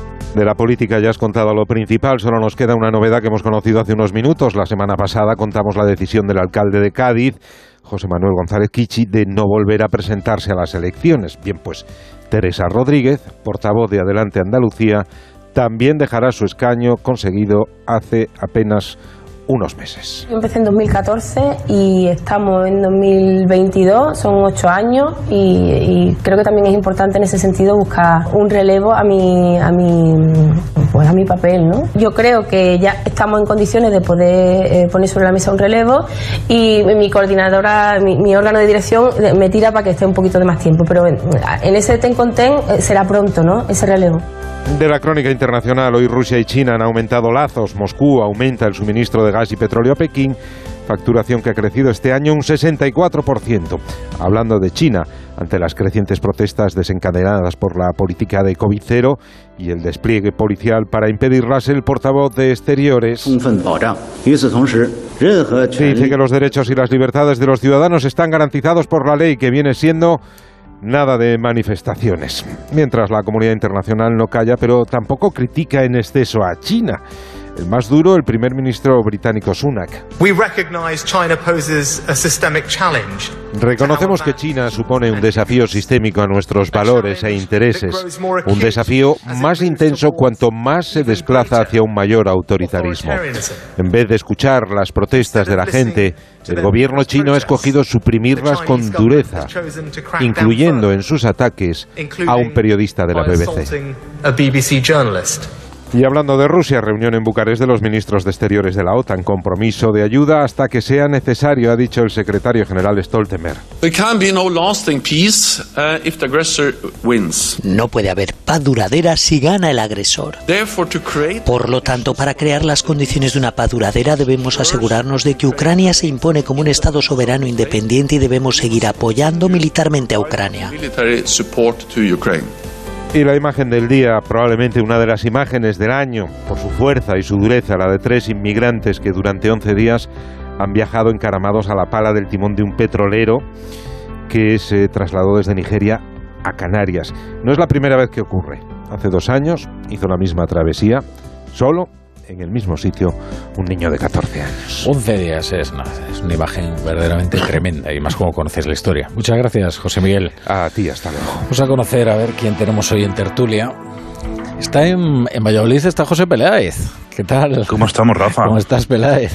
¿Todo bien? Aquí estamos. eh, Hacía tiempo que no te saludaba. Perfecto, per- perfecto. Deseando escucharte. No, no, aquí has venido a hablar, ¿eh? No a escuchar, ¿eh? Bueno, no sé, no sé, ya veremos. Leire Iglesias, ¿qué tal? Buenas noches. Buenas noches.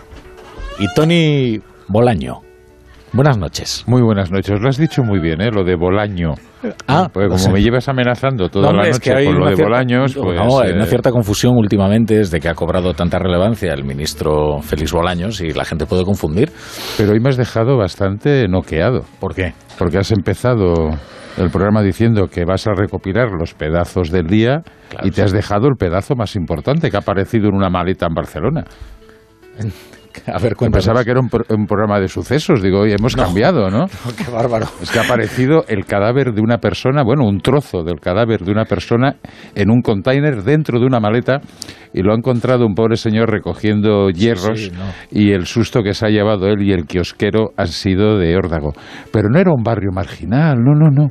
En el centro de la ciudad, o sea, sorprende bastante. Claro, lo que pasa es que una cosa es donde se mete ese trozo en la maleta Ya, y ya, ya, es donde terminas. Ahora está la policía en eso, a ver, a ver dónde encuentran. O sea, hay un titular muy, muy divertido en un periódico de Barcelona que dice: La policía está buscando los trozos del cadáver. Digo, eh, vale. Fíjate. Bueno, oye, eh, por cierto, ¿cómo, ¿cómo está Barcelona últimamente, no? ¿A qué te refieres? No, no, a las no, ratas, este- que está este, sucia. evidente- eh, evidentemente este- ah, por cierto, Colau no se va, ¿eh? O sea, podía tomar nota de Teresa Rodríguez La y de última- Kitsi, ¿eh? últimamente está bastante tensa, eso desde luego. ¿eh? El otro día Sí. vimos un episodio con un estudiante en la que yo creo que sobre reaccionó a una pregunta que era bastante cortés. Pero Bastante no, cortés no, no, además, no me refiero a eso. No, y por supuesto no me refiero a este caso de la maleta, que evidentemente es un caso aislado y es un suceso que puede Exacto, ocurrir. ¿eh? exacto, eso no tiene pero, pero sí noto la ciudad, eh, bueno, deprimida.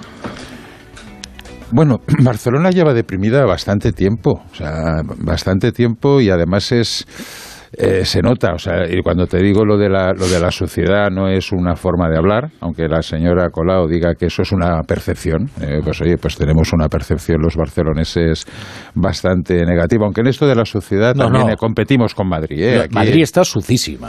Hay que decirlo Pero- además, porque además eh, recuerdo la, cómo le dábamos a Carmena por lo sucia que estaba Madrid. Y lo cierto es que el problema de, No, no ha la, mejorado. de la falta de limpieza en Madrid no ha mejorado. Madrid está sucia. Pero luego es, un- es una ciudad donde, bueno, eh, Barcelona es una ciudad que está muy volcada a la calle, o sea, el clima de Barcelona lo permite, entonces no puedes, no, no, eh, ha desatado una guerra con las terrazas, el centro de Barcelona, me río yo de Madrid Central.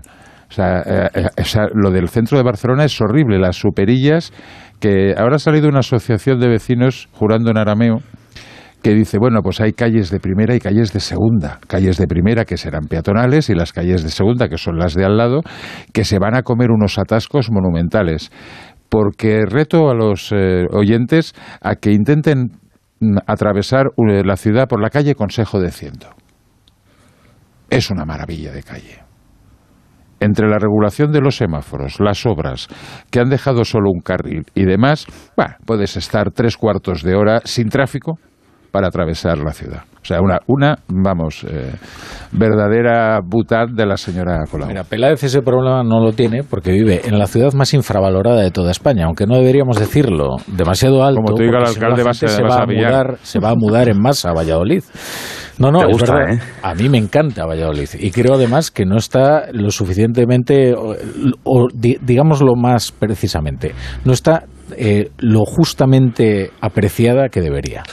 ¿Sabes lo que pasa? Al final, eh, vivimos en, un- en una comunidad con. O sea, las ciudades de nuestro entorno tienen todas algo, eh, bueno, fantástico, ¿no? El acueducto de Segovia, las murallas de Ávila, la catedral de Burgos, la catedral de León, no sé qué.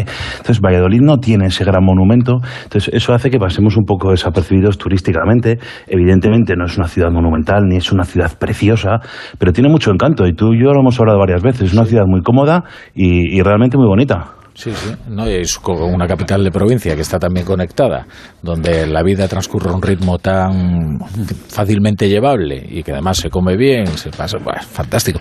Pero ¿qué le voy a contar a Leire Iglesias, que es de que Bilbao? tenéis un problema, claro, tenéis el problema de que ninguno sois de Bilbao. Entonces, eso, eso no, no, no podéis evitarlo. Además, no es algo que se consiga por mérito, se nace o no se nace, aunque dicen que nacemos donde queremos, pero Eso no. sí, eso lo tenéis vosotros. Yo soy nacida en Bilbao de verdad, Bilbao capital, entonces eso, en fin, ya sabéis, bilbaína. os, os hago la, la propaganda, ya sabéis que Bilbao no tiene nada que ver con lo que era, que es una ciudad que ha cambiado tremendamente, pasada, tremendamente, y que ahora yo recuerdo de pequeña ir a Bilbao eh, y decir a mi madre, pues es que son todo obras, y es todo gris, es todo terrible. Y ahora Bilbao es una ciudad eh, preciosa. De todas maneras, déjame que le afea a Peláez una cosa, porque se ha, Ya refer- sería yo. se ha- se ha referido a León que tiene bonita la catedral. No, no. Tiene al lado de la catedral el mejor barrio del mundo, el barrio húmedo. No me enemistes a Peláez con los leoneses. Tony, ya- no, no, no, ya no, tuvimos oye, un que- pequeño conflicto cuando hicimos la brújula desde allí. Y no queremos tienes que... que- eh, tienes que no, no, loar a San. Genarín y ya está. Mi madre es de León, así que León lo defiendo a muerte, también os lo digo, ¿eh? Oye, hablando Oye, yo también, ¿eh? Yo también, yo también lo defiendo, que ya... ya Todos de León. a muerte. El día que asome la cara por, por, por León, vamos, va a tener un problema. Pero, oye, lo que ha sufrido una transformación tremenda, ya que me, me permitís mentarlo, es Pontevedra, ¿eh? No es por nada. Impresionante Pontevedra. En, los, en estos años recientes está absolutamente irreconocible, porque es verdad que era una ciudad que tenía buenas partes de la ciudad, las más bonitas incluso, que no eran transitables ni, ni apetecía tampoco pasearlas. eh, y ahora Pontevedra la verdad es que se ha vuelto una ciudad habitable y además eh, coqueta, turística. Falta que la gente pernocte allí. Pues a ver cuándo no invitas en la allí, torre, bueno. a ver cuándo invitas. Bueno, El barrio, Mira, a ver si el terminamos. centro de Pontevedra está impresionante con una oferta gastronómica inigualable. Yo seguí las instrucciones de Rafa y tengo que decir que no salí, digamos, decepcionado. Y ya que dices, ya que hablamos de ciudades, la que está peor y da pena, Orense. Orense está, eh, vamos, no está en su mejor momento. Y- Con este alcalde Jacome tan Hombre, particular. sí, hombre, tan particular que va a poner unas. eh, ¿Sabes que Orense? Pues claro, o sea, hay unos desniveles importantes. ¿Y dónde va a poner una cinta mecánica? En la calle donde tiene el comercio. Ah. Con un pan. Bueno, tú sabes la teoría que tiene Juanjo la Iglesia respecto de Vigo, ¿no? Que es que todas las cuestas de Vigo son de subida. Da igual que, que vuelvas o que vayas. Sí. Siempre estás subiendo, ¿no? Vigo hay que quedarse en la zona del puerto para evitarte precisamente cierto. eso en el barrio de la Pedra y Sí. ya está. Otra, otra ciudad que también ha mejorado una barbaridad. ¿eh? Una Una, ciudad bastante una fea antaño y se ha Hombre, recuperado también. Estaba de espaldas al mar. Sí. O sea, Vigo, igual que Barcelona, vivían de espaldas al mar y hay que reconocer que ahora es una maravilla. Y ahora mismo luce más que el sol justo en Eso este también mismo es cierto, eso también Porque es cuando llegan las navidades... Bueno, vamos a poner unos anuncios muy rápido y ya vamos a hablar de cosas, en fin, un poquito menos agradables que nuestros paseos por las ciudades.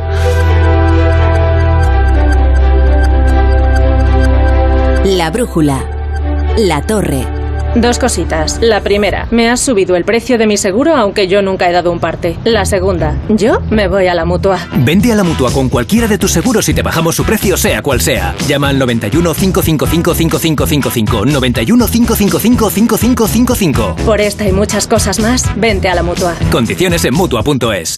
Era un 22 de diciembre de 1939, cuando un niño de San Ildefonso cantaba el gordo. Al mismo tiempo, un vecino de Jaén se enteraba de que era uno de los ganadores. Tan agradecido se sintió aquel jienense, que le pagó al niño sus estudios hasta licenciarse, con una única condición, que nunca nadie conociera su identidad.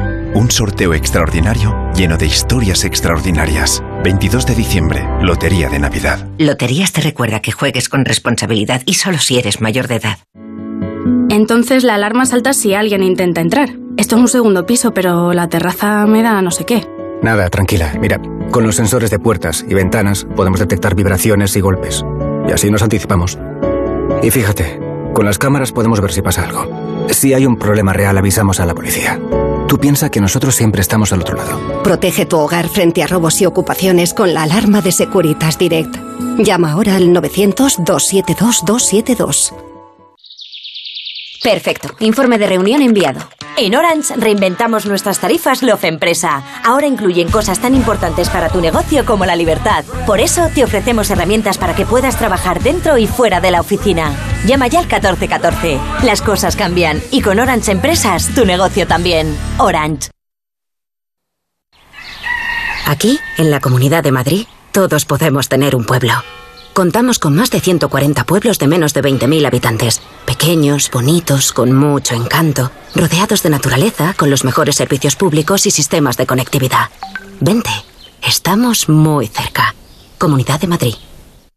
En los restaurantes del Grupo La Madreña encontrarás el entorno ideal para compartir tus mejores momentos. Celebraciones familiares, comidas de empresa, cenas con amigos, para cualquier tipo de evento. Los restaurantes del Grupo La Madreña te ofrecen el lugar idóneo para disfrutar de tus celebraciones con la más exquisita cocina asturiana. Fácil aparcamiento, incluso terraza climatizada. Información y reservas en lamadrena.com.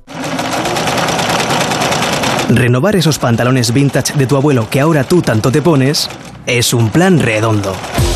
Como el plan que tenemos en la Comunidad de Madrid, en el que contamos contigo para darle muchas oportunidades a los residuos. ¿Te sumas a la economía circular? Comunidad de Madrid. ¿Qué está esperando? ¿Qué está esperando? ¿Qué está esperando? En Mercaoficina también te estamos esperando. Nuestra ilusión sois vosotros. Y por ello tenemos los mejores precios, las mejores respuestas y todas las soluciones que precisen para su oficina, tanto en muebles nuevos como reciclados. Mercaoficina, aciertos y ahorro www.mercaoficina.es. El Ballet Nacional de España presenta El Loco del 9 al 22 de diciembre en el Teatro de la Zarzuela de Madrid. Un espectáculo de danza sobre la danza. Una reflexión actual sobre el artista y sus demonios. Entradas a la venta en entradasinaen.es y en taquillas del Teatro de la Zarzuela. Ministerio de Cultura y Deporte. Gobierno de España. Somos hijos de las piedras, de la tierra y del viento. Somos arte. Somos vino. Somos Cariñena. Colección Premium El Vino de las Piedras. Denominación de origen Cariñena. El manantial de los sueños, el origen de la Navidad, donde los sueños y la magia se hacen realidad. Descubre un reino mágico, poblado de seres extraordinarios y disfruta de shows y experiencias junto a ellos. Vas a vivir la experiencia navideña de tu vida. Más información en elorigendelanavidad.com. El corazón se acelera ante los retos, pero se calma cuando estamos preparados para ellos. Nuevo GLC de Mercedes-Benz. Diseño y deportividad se combinan en un sub con programa off-road y sistema MBUX de última generación para el máximo confort digital. Nuevo GLC, preparado para todo. Grupo ITRA, tu concesionario Mercedes-Benz en Madrid, Ávila y Segovia. El principal riesgo del colesterol elevado son las enfermedades cardiovasculares. Ponte en guardia con una dieta saludable, ejercicio físico y Nivecol Forte, con coenzima Q10, levadura de arroz rojo y fitoesteroles vegetales concentrados que con una ingesta diaria de 800 miligramos contribuyen a mantener niveles normales de colesterol sanguíneo. Nivecol Forte, de laboratorios Mundo Natural. Consulta a tu farmacéutico dietista y en parafarmaciamundonatural.es. Llega la Revolu Plus, la ocasión Plus. 7000 coches con descuento de hasta el 30%. Ahora es el momento. No dejes escapar esta oportunidad irrepetible. Hasta un 30% de descuento y solo hasta fin de mes. Ocasión Plus, 15 centros en Madrid, dos nuevas tiendas en Torrejón y una en Arganda. Localiza tu centro más cercano en ocasiónplus.com. Abierto sábados y domingos. 98.0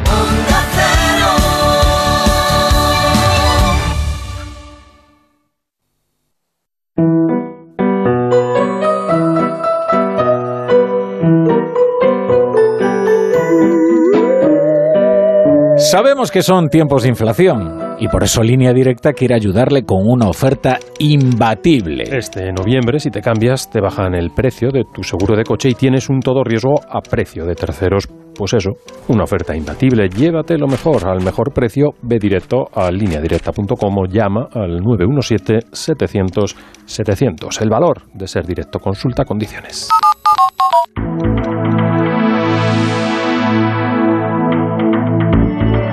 En Onda Cero, La Brújula, Rafa La Torre.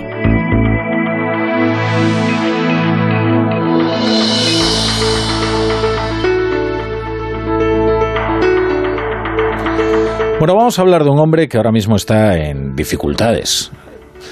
Y, y, vamos a hablar de una frase que ha pronunciado varias veces en las últimas semanas, quizás incluso en los últimos meses, que es esta. Y no hubo ningún muerto en territorio español. Ese hombre es el ministro Fernando Grande Marlasca y se refiere, claro, a la tragedia de, de la frontera de Melilla con Nador del 24 de junio, en la que murieron 23 inmigrantes y dos gendarmes eh, marroquíes. Aquello fue un asalto violento, lo que ahora se cuestiona no es exactamente el operativo de la Guardia Civil y de las fuerzas fronterizas, ni tampoco la fuerza utilizada para repeler el asalto a la frontera, sino si mintió o no mintió Grande Marlasca cuando dijo esto. Y no hubo ningún muerto en territorio español. Esta es la frase. Porque ahora hay varias investigaciones con material audiovisual que y testimonios también de algunos de los presentes que demostrarían que efectivamente eh, alguno de los inmigrantes murió en territorio español y fue arrastrado luego su cadáver a territorio marroquí. Marlaska es un hombre que en el Parlamento está bastante solo. El grupo parlamentario socialista probablemente le siga defendiendo, aunque tampoco es que lo haga eh, con demasiada contundencia. Todos los socios del gobierno le han abandonado, la oposición, por supuesto, piden comisiones de investigación para esclarecer lo ocurrido y también, en algunos casos, piden la dimisión o el cese del, ministro. No sé cómo asistís a, al, fin, a la situación en la que se encuentra en estos momentos, Tony. A ver, yo creo que los. Eh, tú decías que es un hombre en dificultades. Los ministros del Interior son hombres o mujeres en dificultades permanentemente. Es un ministerio que es el más la cartera más compleja, ¿no? Y siempre, eh, siempre vives con el ay en el cuerpo. Yo me he estado mirando muy atentamente durante toda esta tarde eh, la información que ha sacado el país, que, tengo que decir que es una gran información, ¿eh? es, un, es un gran trabajo. De ahí dilucidar que ha habido muertos, porque claro, se habla de un muerto. básicamente se habla de un muerto eh, si no recuerdo mal, por las declaraciones de algunos de los chavales que estaban en aquella, en aquella situación. La policía española yo creo que estuvo a la altura. Hombre, eh, decir que no utilizaron la fuerza sería un poco, digamos, eh, de bellacos, ¿no? Porque en una situación de ese, de ese, calibre algo de fuerza había que utilizar, pero evidentemente en comparación con la policía marroquí fueron unas monjas ursulinas literalmente. Pero insisto, que de esta información se pueda eh, extraer que realmente hubo el muerto, yo tengo mis dudas. Pero el ministro ha tardado mucho en dar la cara y es verdad que al, al grupo socialista le falta un cierto punto de ardor guerrero en su defensa. ¿Eh? porque se, ponen de perfil. Pasa que eso también le ha sucedido a todos los ministros del interior de, socialistas en, cualquiera de los gobiernos, porque son temas delicados y son temas desagradables. ¿La oposición se ha tirado al cuello de, del ministro del Interior? Sí, pero yo creo que eh, yo creo que tiene las patas cortas toda esta situación. Fíjate, yo coincido en buena medida en las, en las dudas que tú manifestabas, Tony porque no es un tema que vea clarísimo, desde luego con mis ojos. Me pueden demostrar mañana todo lo contrario y no, estoy, cerrada a esa posibilidad. Y, creo que, hay bastantes motivos para criticar al ministro Marlasca y en ese sentido no, no, no voy a ser la primera que vaya a defenderle. Eh, lo que sí creo es que hay una mentira por parte del ministro Marlasca eh, que la Guardia Civil le niega. Y es que el ministro lo que dice es que los inmigrantes ni siquiera llegan a entrar en suelo español. Ya no hablamos de si han muerto, sino que ni siquiera han entrado en suelo español y por tanto no ha habido devoluciones en caliente, que son devoluciones en caliente que incomodan muchísimo a la izquierda, pero que están avaladas por sentencias y que según la Guardia Civil se produjeron. Hubo eh, guardias civiles que los devolvieron a territorio marroquí. El ministro ha negado incluso eso. Entonces, creo que la mentira original está ahí y a partir de ahí llegan el resto de los problemas. Y son unos problemas que además eh, tendrían, mm, no, no me atrevo a decir la fácil solución, pero desde luego eh, mejoraría la situación si se les eh, dotara a los guardias civiles, como llevan pidiendo desde hace mucho tiempo, de equipos mm, de última generación. El ministro lo ha prometido desde los últimos asaltos a la valla y no han llegado desde marzo. Eh, hay muy pocas agentes, están 12 agentes al día en tres turnos vigilando la frontera, es una situación insostenible. Eh, el día de autos había 12, 12 para una avalancha de, miles de personas, ¿no? Que dices, en fin. Eso debe cambiar y también mm, seguro que mejoraría mucho la transparencia de eh, en todo este tipo de, de, asaltos en los que sufre mucha gente, sufren los que quieren llegar a España eh, y, y, es una situación dura también para los agentes que están ahí destinados, es, el colocarles cámaras, que eso también es, es, una cosa que no tiene por qué ser difícil en los, eh, en los uniformes, para, en los cascos, o para que todas esas imágenes puedan ser grabadas y haya una transparencia real y no estemos discutiendo sobre si es verdad o mentira eh, que este cachito de tierra es zona neutral o no es zona neutral. Mm, claro, el problema es si existe una zona de tierra que sea un no man's land, ¿no? Una tierra de nadie en ese lugar. Es que esa es la, gran cuestión. Y luego hay un conflicto, llamémosle catastral o topográfico, que es que efectivamente hay un pedazo de tierra eh, que el catastro indica que es de soberanía española, pero al parecer es de uso frecuente de la policía marroquí. Bueno, eh, en fin, fijaos a qué nivel de sutileza estamos llegando. Vamos a escuchar a Peláez, que todavía no, ha hablado. A ver, eh, es un tema muy complicado, porque una frontera es una frontera y, esto no se defiende con, con haikus y con poemas de Benedetti y con florecitas y tal. Entonces, esto lo primero, o sea, no se puede hacer demagogia. Una frontera es, hay que defenderla y, hay que, y muchas veces de modo muy desagradable. Dicho esto, eh, tampoco se puede defender como si seres humanos eh, fueran ganado y como si no tuvieran ninguna importancia sus vidas, porque haya muerto mucha gente. Eh, yo, yo evidentemente no estaba allí, igual que vosotros, pero estamos viendo un, un reportaje bastante, yo he visto un reportaje bastante serio en el país, de Lighthouse Reports, donde habla, de, habla directamente de que Marlaska ha mentido, de que hay más de 26 muertos y de que muchos de ellos han sido en el lado español. Yo evidentemente, insisto, no tengo por qué no creer a Marlaska, pero bueno, tampoco tengo por qué no creer a, a este consorcio de compañeros internacionales, ¿no?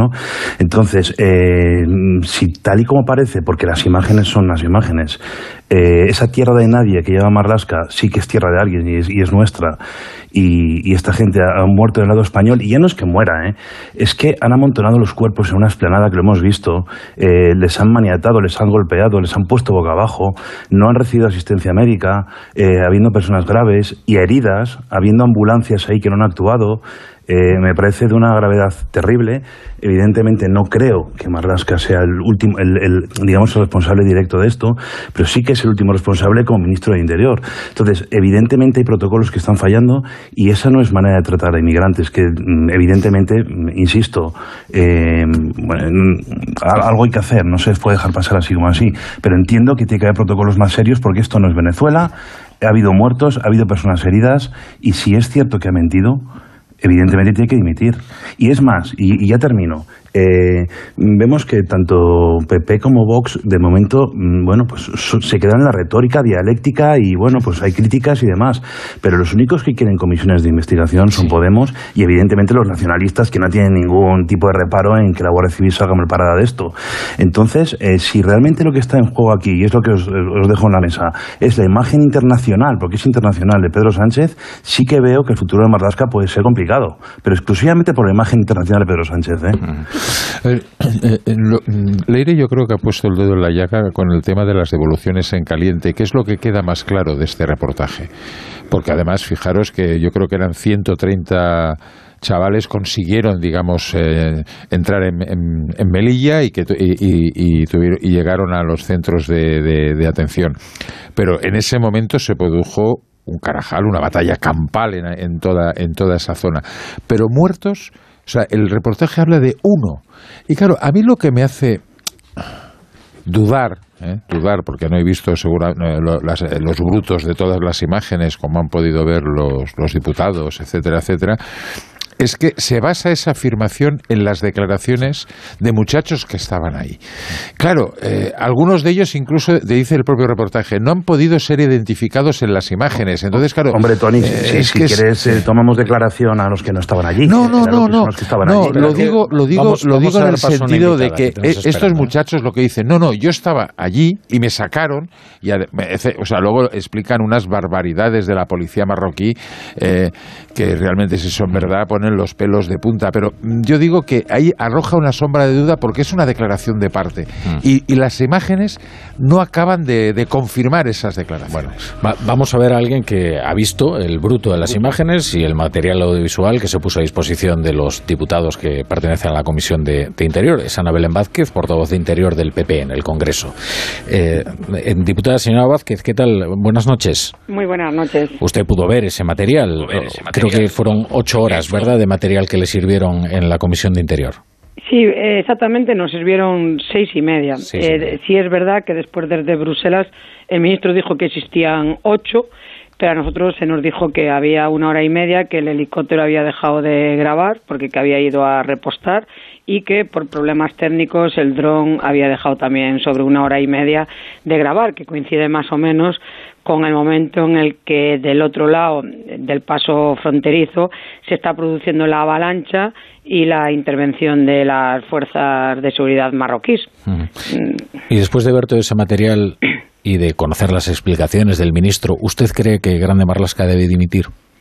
Eh, mire, eh, hoy yo respeto mucho el, tanto el documental de la BBC. eh, yo tengo que reconocer que en el mes de septiembre, cuando vino Marlaska, eh, yo me creí todo lo que había dicho Marlaska. Eh, una vez que fui a Melilla y que allí el teniente coronel y la Guardia Civil nos explicó cómo había sido ese dispositivo y yo vi in situ el paso fronterizo y vi ese lugar eh, horroroso en el que ahora veo eh, ese montón de, de personas, eh, de cuerpos eh, en el suelo, pues lógicamente me di cuenta que nos habían mentido.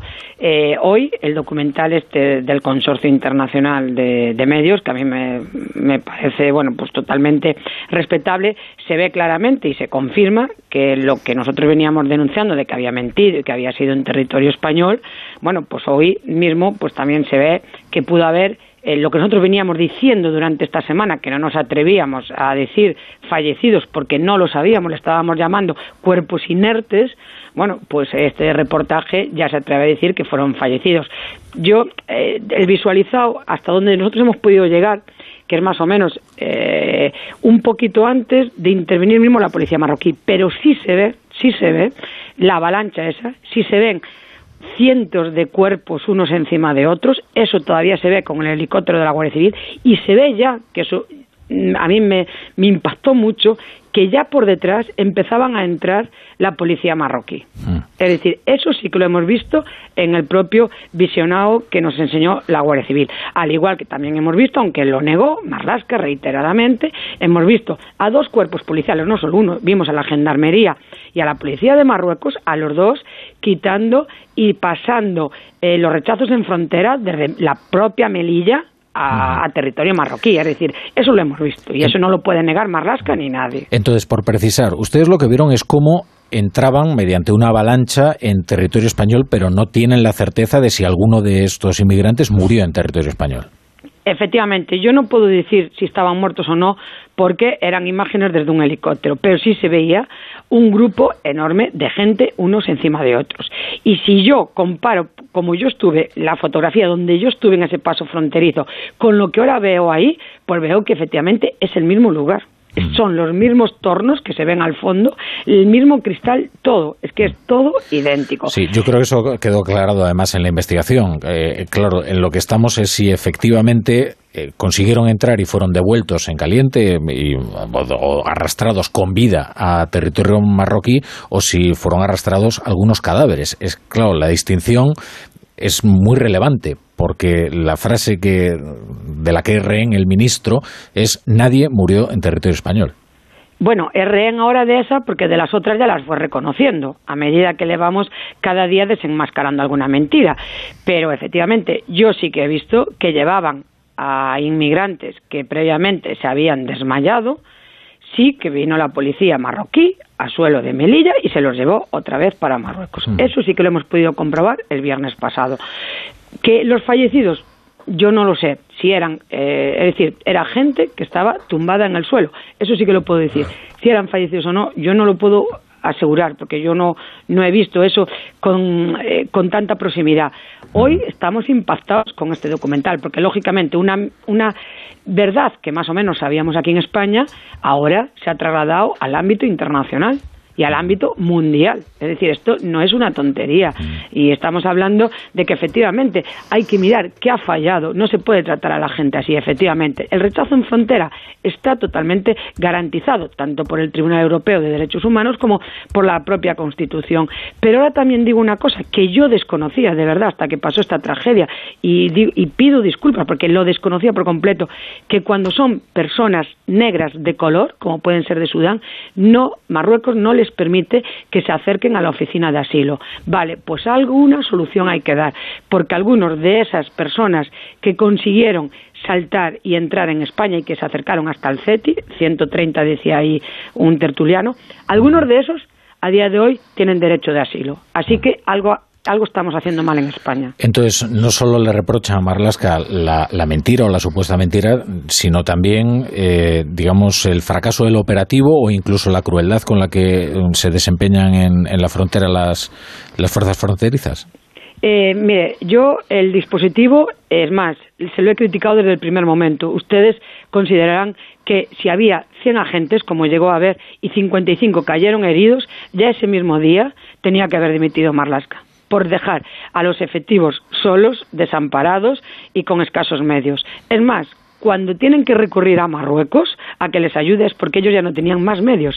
A nosotros nos dijeron que habían llamado a la gente de oficinas, que habían llamado a la gente del turno de noche, que habían llamado a la Policía Nacional, a los policías locales, a los agentes de, de fiscales, es decir, todo lo que había en Melilla disponible. Entonces, estaban totalmente desamparados y sin medios frente a una avalancha de 2.000 personas. Pero por otro lado, solo dijo Sánchez una verdad en su momento. Y fue cuando dijo que la policía de Marruecos se había empeñado bien en el tema. Efectivamente, yo creo que se excedió, lógicamente, viendo la brutalidad que vemos ahora de los vídeos, tratando a la gente como salvajes. Yo creo que gente que ya está en el suelo no hay que maniatarlos ni nada por el eh, nada que se le pase por la cabeza de hacerle a esa gente. Todo lo contrario, si hubo una omisión del deber de socorro, tenía que haber existido. Si es verdad, y lo digo, que la Guardia Civil no veía en ese momento, porque yo estuve ahí haciendo esa inspección ocular eh, cuando fuimos a Melilla, la Guardia Civil al estar fuera del perímetro del paso fronterizo, hay como una altura de unos 6, 8 metros, y es verdad que la Guardia Civil no era consciente de lo que estaba pasando dentro. Eso sí es verdad. Y bueno, después el propio Marlasca que dijo que, sola, que nunca había actuado la policía en suelo español. Bueno, pues no solo actuó la policía, fue la policía, los gendarmes, las, los auxiliares del ejército y el propio ejército. Es decir, cuatro fuerzas actuaron en España. Y es verdad que además que el presidente lo dijo, elogió, digamos, el, operativo eh, marroquí. Eh, en las imágenes que usted vio, sí, queda claro que se trataba de un asalto violento y que los que trataban de pasar las fronteras se empeñaron con mucha dureza y en algunos casos incluso con, eh, en fin, armados con lo que tenían contra los... y yo vi con el machete como tardaron unos 20 minutos en abrir la primera puerta de, España y, y después la otra ya fue casi seguida. Y llevaban una radial, efectivamente, para abrir esas puertas, esas puertas que me hace gracia que Marruecos, ahora eh, Marlasca decía que eran españolas, pero si nos dijo la propia Guardia Civil que tuvieron que llamar a un cerrajero para arreglarlas y a las 5 de la tarde ya estaban otra vez operativas, es decir, que son puertas españolas y que mañana se las enseñaremos a Marlasca para que no siga mintiendo. Él tiene que asumir su responsabilidad política y no puede seguir escondiéndose y utilizando a la Guardia Civil. Él mintió y él es el que tiene que asumir esa responsabilidad, porque si él viene desde el primer momento al Congreso y dice lo que ha pasado, y dice que Marruecos se ha cedido, porque yo no sé, porque quiere ocultar la actuación de Marruecos, que hoy ya todos sabemos que ha sido excesiva y que ha sido inhumana. Bueno, pues eso no se puede seguir ocultando, ni un minuto más.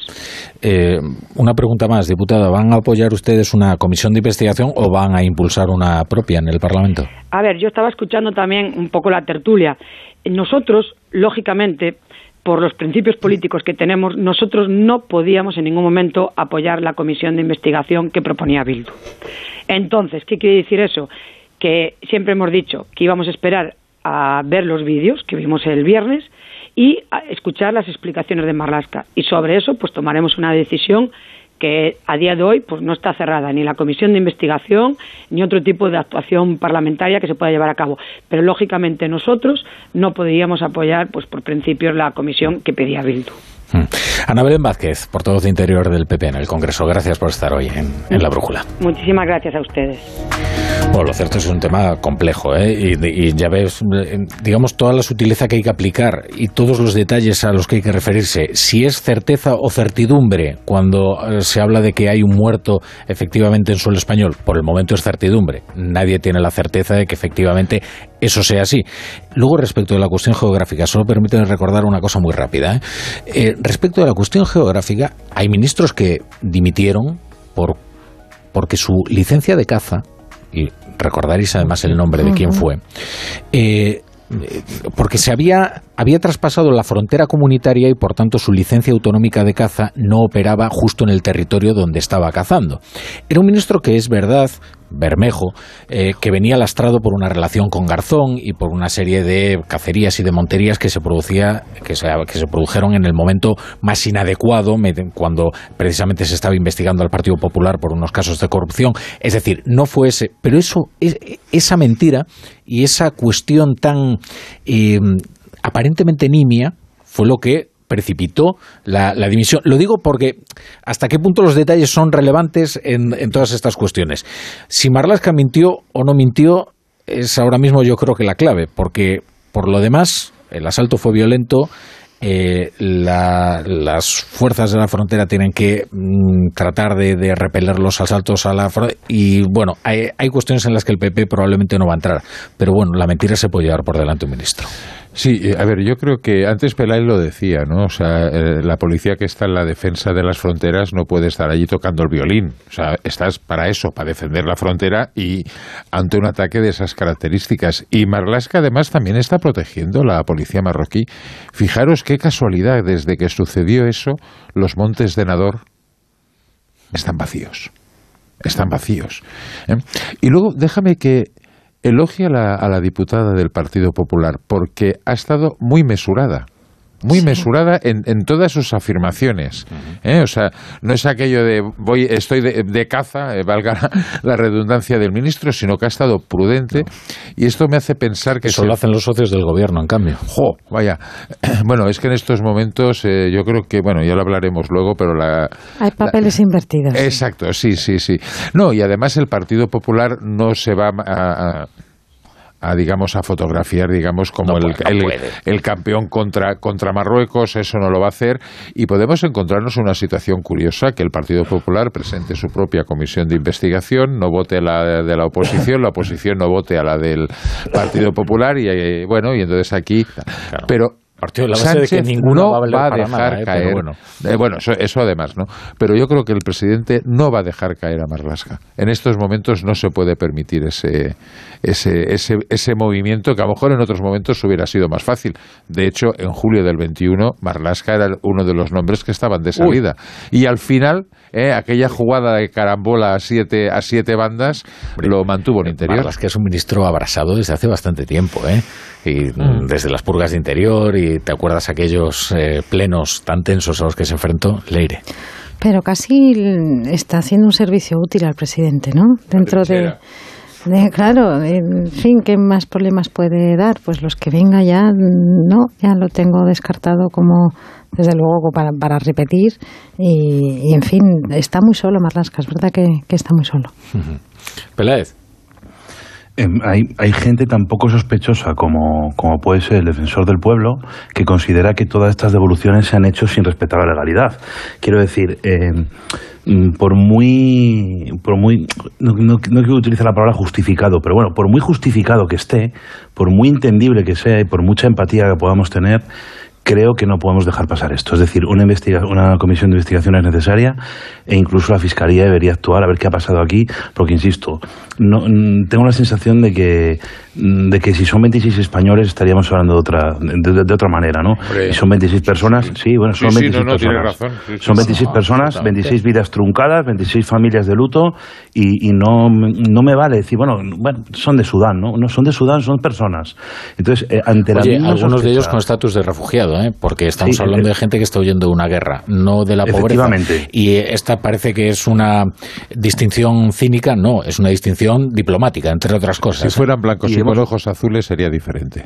Y se han dejado, eh, se han dejado entrar a gendarmes marroquíes eso se ve claramente, a entrar a suelo español para llevarse a los inmigrantes, entre ellos menores, eh, y bueno, esta colaboración se hace porque Marlaska lo permite. Marlaska o quien sea, el Estado español permite que los gendarmes entren brutalmente en nuestro país para acoger a 26 personas y, y, y, puntos suspensivos. No sabemos qué, qué, ha pasado, ¿no? Pero al, menos 26, 26, personas han muerto. La mínima sospecha de que en un Estado democrático eh, y plenamente homologado a nuestros socios europeos como España eh, se estén dando estas cosas y no nos estemos enterando, creo que evidentemente que hay que pedir una, comisión de investigación. Yo agradezco mucho al PP su postura. Habría que pensar, eh, no, no quiero ni imaginarme qué pasaría si esto sucede al revés, si esto eh, sucede con un gobierno del PP y mueren 26 personas y el ministro de, Interior es Ortega Smith, ¿sabes? No, estaríamos ahora Tendríamos manifestaciones probablemente, pero estamos en otra situación. Tampoco creo... Eh, tú imagínate que alguna... la retórica que ha manejado Grande Marlasca ¿eh? durante toda esta crisis eh, lo hace el ministro de, Inmigración de Giorgia Meloni y tampoco es que nos suene demasiado disonante. O sea, quiero decir, Grande Marlasca no ha sido precisamente un ministro tibio con la inmigración. ¿eh? y eso que empezamos con el Aquarius, no sé si os acordáis. Claro, sí, claro. Pero, sí, pero una cosa es el acuario y otra es el asalto a la frontera. ¿eh? O sea, vamos a poner las cosas en su sitio. Yo creo que son temas absolutamente diferentes. Mm. Venga, vamos a poner unos anuncios y continuamos, porque es que tenemos tantos asuntos de los que hablar en esta tertulia que ya. Venga, queda una hora y ya se me está quedando corta. La brújula. La torre. Dos cositas. La primera, estoy cansado de que me subas el precio constantemente. La segunda, yo me voy a la mutua. Vende a la mutua con cualquiera de tus seguros y te bajamos su precio, sea cual sea. Llama al 91 555 5555. 91 555 5555. Por esta y muchas cosas más, vente a la mutua. Condiciones en mutua.es. Eh, tú, escúchame bien. No nos das miedo. Tenemos el valor que hace falta para conocerte y pronto sabremos cómo hacer que desaparezcas. Y mientras lo averiguamos, sacaremos las fuerzas de donde sea para que tú te vuelvas débil. Sí, leucemia, no vamos a parar hasta acabar contigo, porque la investigación y la vida nos hacen imparables. Hazte socio de la curación de la leucemia. Entra en fcarreras.org barra dona ahora o llama al 932 33 34. Fundación Josep Carreras. Imparables contra la leucemia. Un viaje es mucho más que desplazarse de un lugar a otro. También es componer una canción o escribir historias que nos hagan viajar. Un viaje es crear una receta única. Y muchos de estos viajes han comenzado con una botella de Ramón Bilbao. El viaje comienza aquí. Tú andas dándole vueltas a la sostenibilidad y a cómo pagar menos en tu factura de la luz. Yo estoy aquí para asesorarte en todo lo que necesites. Ahora, con CaixaBank puedes instalar paneles solares EDP y empezar a ahorrar en tu consumo eléctrico. Infórmate en caixabank.es. CaixaBank. Tú y yo. Nosotros. Los tiempos están cambiando. La energía es cada día un bien más preciado. Por eso en Termor fabricamos sistemas de calefacción y de agua caliente por aerotermia más eficientes y que consumen hasta un 70% menos. Porque el ahorro energético ya no es una alternativa, es la única alternativa. Termor, creemos en el confort térmico. No podemos hacer que baje la inflación, pero este noviembre si te cambias a línea directa sí podemos bajarte el precio de tu seguro de coche y puedes tener un todo riesgo a precio de terceros. ¿Podrán batir esto? Llévatelo mejor al mejor precio. Ven directo a lineadirecta.com o llama al 917-700-700. El valor de ser directo. Consulta condiciones. Dale a lo del altavoz, no te oigo. ¿Y ahora? Te oigo, pero no te veo. ¿Qué? ¿No te oigo? Que no me ves. ¿Me oyes? ¿Me ves? Si la tecnología se pone difícil, pásate a la tecnología eléctrica Citroën. Lo más fácil para arrancar está en los Easy Days Citroën, con stock disponible y sin pagar cuotas hasta primavera. Citroën. Financiando con PSA Financial Services. Condiciones en citroen.es. Hola mamá, sigo en el aeropuerto, pero por fin vamos a embarcar aunque con más de tres horas de retraso. Dicen por aquí que podemos pedir una indemnización de 600 euros. Pues vaya, hija. Ahora mismo llamo a Legalitas para que nos ayuden con la reclamación. Que tengas buen viaje. Adelántate a los problemas. Hazte ya de Legalitas. Y ahora por ser oyente de Onda Cero, y solo si contratas en el 900 ahórrate un mes el primer año. Entonces la alarma salta si alguien intenta entrar. Esto es un segundo piso, pero la terraza me da no sé qué. Nada, tranquila. Mira, con los sensores de puertas y ventanas podemos detectar vibraciones y golpes. Y así nos anticipamos. Y fíjate, con las cámaras podemos ver si pasa algo. Si hay un problema real, avisamos a la policía. Tú piensas que nosotros siempre estamos al otro lado. Protege tu hogar frente a robos y ocupaciones con la alarma de Securitas Direct. Llama ahora al 900-272-272. ¿Tiene tu empresa una iniciativa de voluntariado o quiere participar en un proyecto de acción social? Forética, en colaboración con A3 Media, organiza Give and Gain, la Semana de la Acción Social y el voluntariado de la empresa. Del 12 al 20 de diciembre, entra en forética.org e inscríbete. La oportunidad de mejorar la calidad de vida de las personas en tus manos. Únete. Protege tu hogar con la alarma de Movistar Prosegur que en caso de incidente te avisan en menos de 29 segundos y llaman por ti a la policía. Y para emergencias tienes el servicio Vigilante Acuda. Llega el Black Friday con esta super oferta de 4,90 euros al mes durante 6 meses. Sí, 4,90 euros al mes contratándola hasta el 30 de noviembre. Infórmate en tiendas Movistar o en el 900 200 730.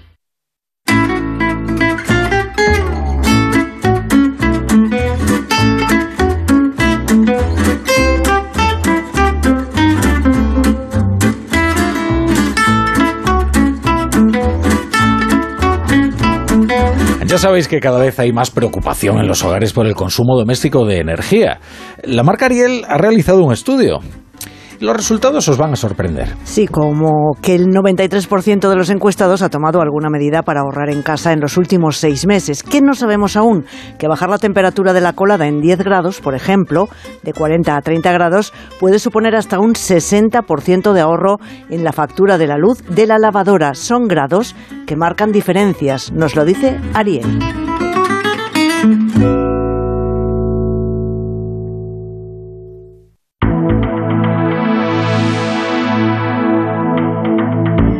En Onda Cero, La Brújula, Rafa La Torre.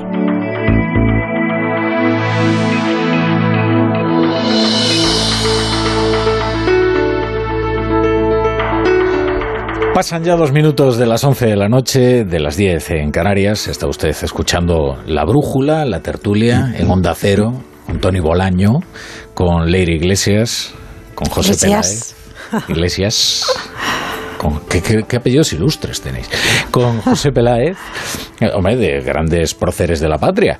El, una cosa, Tony, quería preguntarte, tú que estás también informado y además conoces muy bien la administración y has trabajado en sus interioridades, claro, hoy en el Consejo de Ministros todos nos esperábamos que se presentasen dos leyes, la ley de trata o contra la trata y la ley de familias, pero luego adujeron una serie de problemas técnicos para no presentar la ley de familias. También nos sorprendió bastante que la ministra de Igualdad eh, no presentara en la mesa, junto a la ministra de Justicia, la ley contra la trata. Pero entiendo que hay algunos problemas dentro de la coalición, ¿verdad? Hombre, que la ministra no presentara la ley de la, contra la trata cuando están discrepando, pues eh, lo veo bastante lógico, ¿no?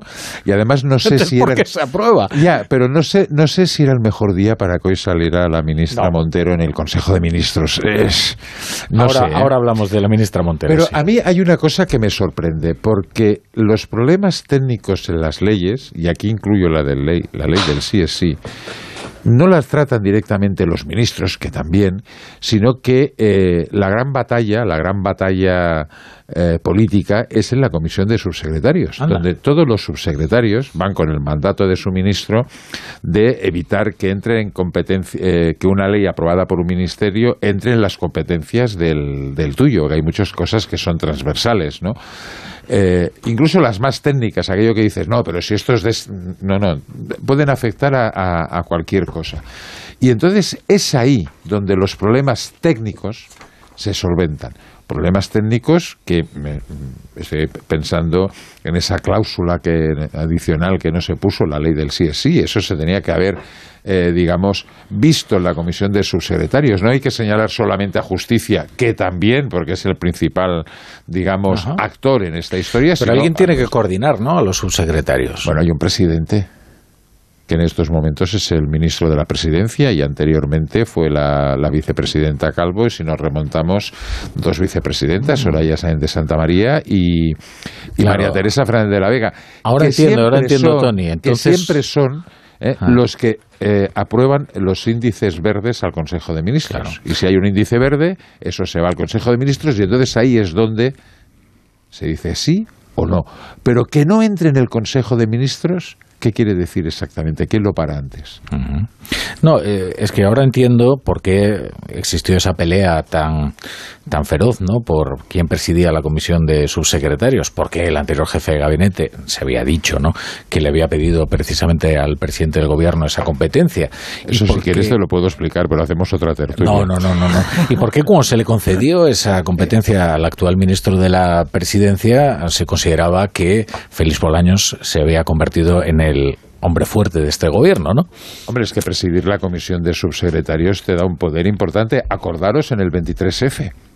¿Dónde radicó el gobierno? Cuando estaban todos los ministros del gabinete de UCD eh, secuestrados dentro del Congreso de los Diputados, en el Palace se reunía la comisión de, de, subsecretarios, que era la que llevaba las riendas, porque son los que tienen las riendas del poder en todos los ministerios, los subsecretarios, no los secretarios de Estado.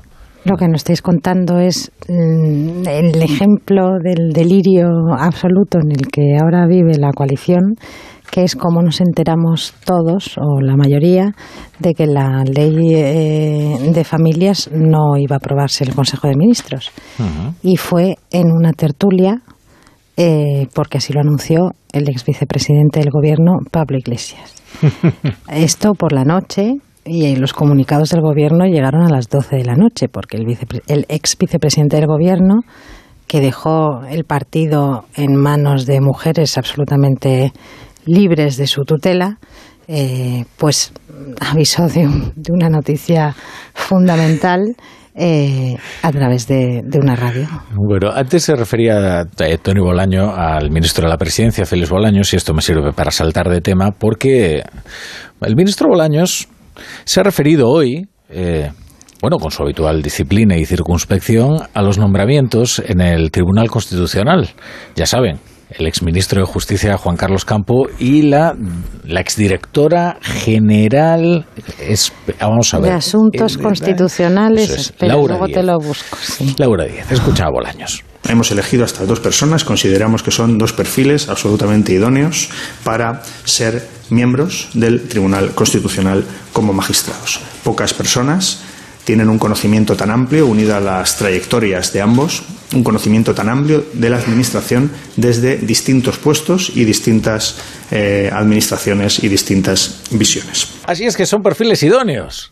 El exministro de Justicia, en el Tribunal Constitucional. El exministro de Justicia no de hace cuatro legislaturas, ¿eh? No, de, de antes de ayer, como quien dice.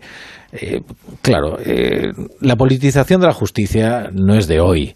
Eh, se han hecho nombramientos muy obscenos para el Tribunal Constitucional, exdiputados, gente muy vinculada a los partidos. Ahora, yo creo que tan lejos como Sánchez, tan lejos como Sánchez, otra vez no había llegado nadie. No sé qué opinas, Pérez que es, es, bueno pues el, el, lo más grande de la desfachatez no o sea pero muy, es muy hábil también porque un punto débil le convierte en fuerte no en vez de decir que evidentemente no puede haber una puerta giratoria eh, de, de, este tamaño no entre el Ministerio de Justicia y Presidente del Tribunal Constitucional dice que, que la idoneidad la marca la experiencia en diferentes espacios públicos no que es, es, es maravilloso. Si, si, es por esto podían poner por ejemplo al propio Pedro Sánchez a presidir el tribunal que tiene mucha más experiencia pública bueno, y, a presidir ya tienen nombre, pero no es Juan Carlos Campo. A presidir ya quieren que sea Cándido Conde Pumpido. Sí, bueno, a ellos sí, les basta con que se siente ahí No, Juan no, Carlos no Campo es presidir, y no. desequilibre el, el, juego de mayorías. Es estar el descaro ya y, y, la, y, la, y la afición a lo iliberal, por decirlo de algún modo, que, que yo lo estaba pensando esta tarde y yo veo más que nada una provocación, porque mira que hay perfiles que podían haber cuadrado sin generar tanto revuelo, ¿no? Entonces en, ponen directamente a dos que no es que sean de una órbita progresista, que no tienen nada de malo, claro, sino no, es afinidad política, es que es, estamos hablando de una dependencia jerárquica de ellos, es decir, les han sacado del Ejecutivo para meterles en el judicial directamente, ¿no? Entonces, eh, claro, si al final eh, el presidente del, del Tribunal Constitucional va a tener que valorar su idoneidad, y, y, y, evidentemente no van a poder valorarlo y esta gente se va a tener que inhibir y te vas a enfrentar a todo el Tribunal Constitucional, a la opinión pública y además estás enmendando tu postura previa con la que empezaste, porque es otra postura radicalmente diferente. Entonces, solo entiendo que esto pueda tener como objetivo eh, bueno, pues victimizarse, ¿no? Y, y, enfrentarse directamente a esos fachas con toga, eh, que son los jueces, y, y bueno, pues, pues seguir con el pulso, porque no entiendo qué sacan con esto, de verdad. Bueno, pues sacan asegurarse un tribunal constitucional obediente. Eh, yo creo que la palabra la utilizabas tú bien, que es el descaro. Tú dices también, Rafa, muchas veces esto de que Sánchez nos tiene narcotizados porque el, último escándalo es menor al que nos viene encima. Eh, y es verdad que, uno puede pensar, en fin, mm, el presidente eh, que nombró fiscal general del Estado a la a su ministra de Justicia, pues ¿por qué no va a nombrar presidente del Tribunal Constitucional a, a su exministro de Justicia, ¿no? Se ve que, hay que ser ministro de Justicia en España para, para progresar. Em, es muy llamativo esa explicación, eh, muy cínico, muy cínica esa explicación de, de, Félix Bolaños sobre que son dos personas que conocen a fondo los diferentes, los diferentes lugares de la administración, claro. Eh, es como decir que Barcenas conoce estupendamente el mundo de la empresa, ¿no?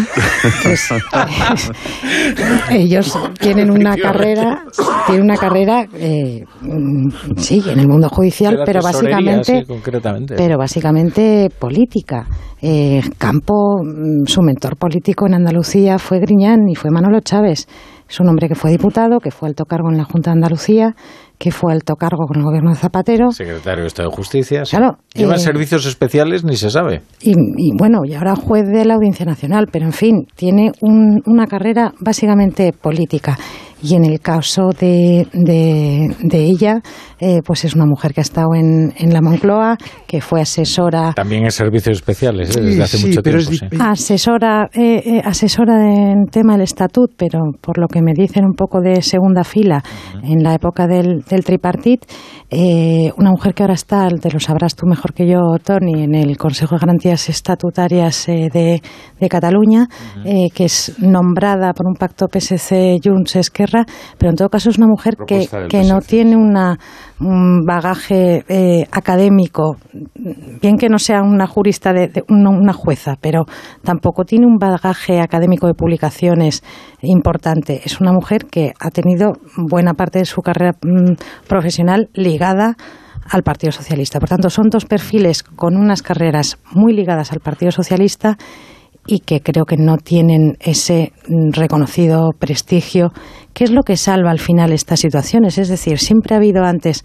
nombramientos políticos, por entendernos, eh, pero era gente que podía tener un prestigio profesional independiente del partido al que estaban Enrique López no era precisamente ese Enrique López ¿eh? es muy es un eh, para mí es un es un nombramiento muy discutido. Lo discutió el propio presidente del gobierno hace nada en el Senado diciendo prácticamente que era una vergüenza y echándoselo en cara al PP para luego hacer lo contrario. Si es que no se trata de defender lo que se ha hecho hasta ahora, se trata de que en España se supone que estamos en una época de regeneración democrática, en que aparecieron de hecho nuevos partidos cansados eh, y una opinión pública cansada de que estuviéramos de que estuvieran repartiéndose el pastel constantemente. Bueno, aparecieron nuevos partidos, pero algunos estaban cansados de que se repartieran el papel y otros, como hemos escuchado, que son los socios de coalición, lo que critican es que no les dejen politizar a ellos el órgano. Dicen, oiga, es que a nosotros no nos dejaron nombrar a Victoria Rosell y, y aducían que efectivamente se trataba de alguien demasiado vinculado a Podemos y ahora eh, pero eso es lo que lamentan ¿eh? y demasiado vinculado a la ley de sí es sí o sea que en este momento bueno campo campo también algo vinculado está ¿eh? a ver pero vamos a ver yo déjame que haga eh, una matización a las palabras de, mis compañeros cumple los requisitos sí cumple los requisitos de tiempo etcétera etcétera lo de la señora Laura Diez. Diez perdón. A ver, yo creo que sí que cumple, es verdad, pero ha sido directora general, pero son cargos absolutamente técnicos, de verdad. Y cuando estaba en la comisión de asesoramiento del Estatuto de Cataluña, lo hacía en función de jurista, no vinculada a un partido. Pero el, el Consejo de Garantías Estatutarias, o sea, lo que los partidos proponen nombres, ¿vale? Y es, lo propuso el PSC, pero no es una persona vinculada al Partido Socialista. Con el ministro Campo, yo tengo mis dudas y tengo mis dudas a futuro. Porque, claro, el ministro que, eh, que firmó los, eh, los indultos y que, y que fue el que construyó la, el indulto. Claro, si este tema llega al Tribunal Constitucional, hacemos un pan como unas hostias. Perdón. Uy. Porque tendría que inhibirse. Como unas tortas, se dice. No, no, se dice hostias. No, no repitas. pues no me provoques. Ah, son las once y cuarto de la noche, Pero Rafa, ¿se tendría- podrá decir o no? Eh, tendría que inhibirse, Mal con lo gusto no cual tiene ahora. deja al Constitucional en una situación delicada. Forzar la máquina de esta manera, yo eh, eh, sinceramente no veo cuál es la ventaja que puede haber en el regateo político. Eh, eh, Peláez hablaba del victimismo, pues puede tener razón, o sea, de que esa sea la fórmula, pero mm, yo no acabo de ver cuál es la ventaja y además es que le da munición a la oposición que vamos, se van a poner las botas como hemos visto a lo largo del día de hoy. Aunque hay algunos que, hombre, mejor que estén más calladitos. Pero dejadme porque tengo una entrevista muy oportuna. Tenemos al otro lado de la línea al catedrático de Derecho Constitucional, Agustín Ruiz Robledo. Profesor, ¿qué tal? Bu- buenas noches. Eh, Bueno, fíjense qué oportuno que Agustín Ruiz Robledo está casualmente hoy en Murcia para participar en unas jornadas tituladas La renovación de los órganos constitucionales. Pues sí, es una, es una casualidad. Como dicen siempre los políticos, estaba la agenda estaba cerrada previamente. Sí, sí, no, me, me parece un manejo prodigioso ¿eh? de la agenda, ¿eh? porque lo haya programado, desde luego. ¿eh?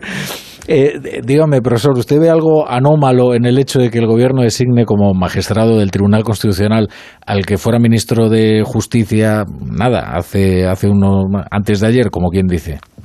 Bueno, yo lo veo insólito y estoy oyendo la tertulia y creo que, que coincido con, con todos los tertulianos, ¿no? Es una persona muy marcada por el partido, es aquello que en, en nuestros tiempos lejanos decíamos un intelectual orgánico, ¿no? En este caso hay, hay que llamarlo a los dos, a los dos, no solo hay que llamarlos juristas orgánicos, ¿no? Sí, juristas que con carneo o sin ella han hecho, han hecho una carrera muy pegada al Partido Socialista.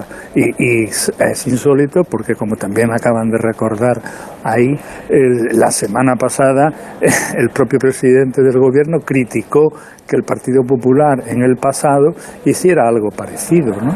Y, y es solo algo parecido porque nunca el Partido Popular ha nombrado a un exministro. Hmm. ¿Y, qué debería hacer Juan Carlos Campo en el caso de que finalmente eh, sale adelante su nombramiento, que saldrá? eh, cuando el gobierno estudie, por ejemplo, yo sé, los indultos o alguna ley eh, que haya estado en el Consejo de Ministros cuando él eh, se sentaba en ese Consejo de Ministros, que tendrá que inhibirse, entiendo. Sí, eso tiene una, una solución técnica que es bien o abstenerse o abstenerse él o si alguna de las partes cree que ha perdido eh, la, la imparcialidad recusarlo. Eso técnicamente técnicamente está resuelto. Pero pero aquí lo, lo sorprendente es que eh, no, no solo la cercanía de, de estas dos juristas que cumplen los 15 años que exige la Constitución y que podemos decir que son eh, de reconocido prestigio.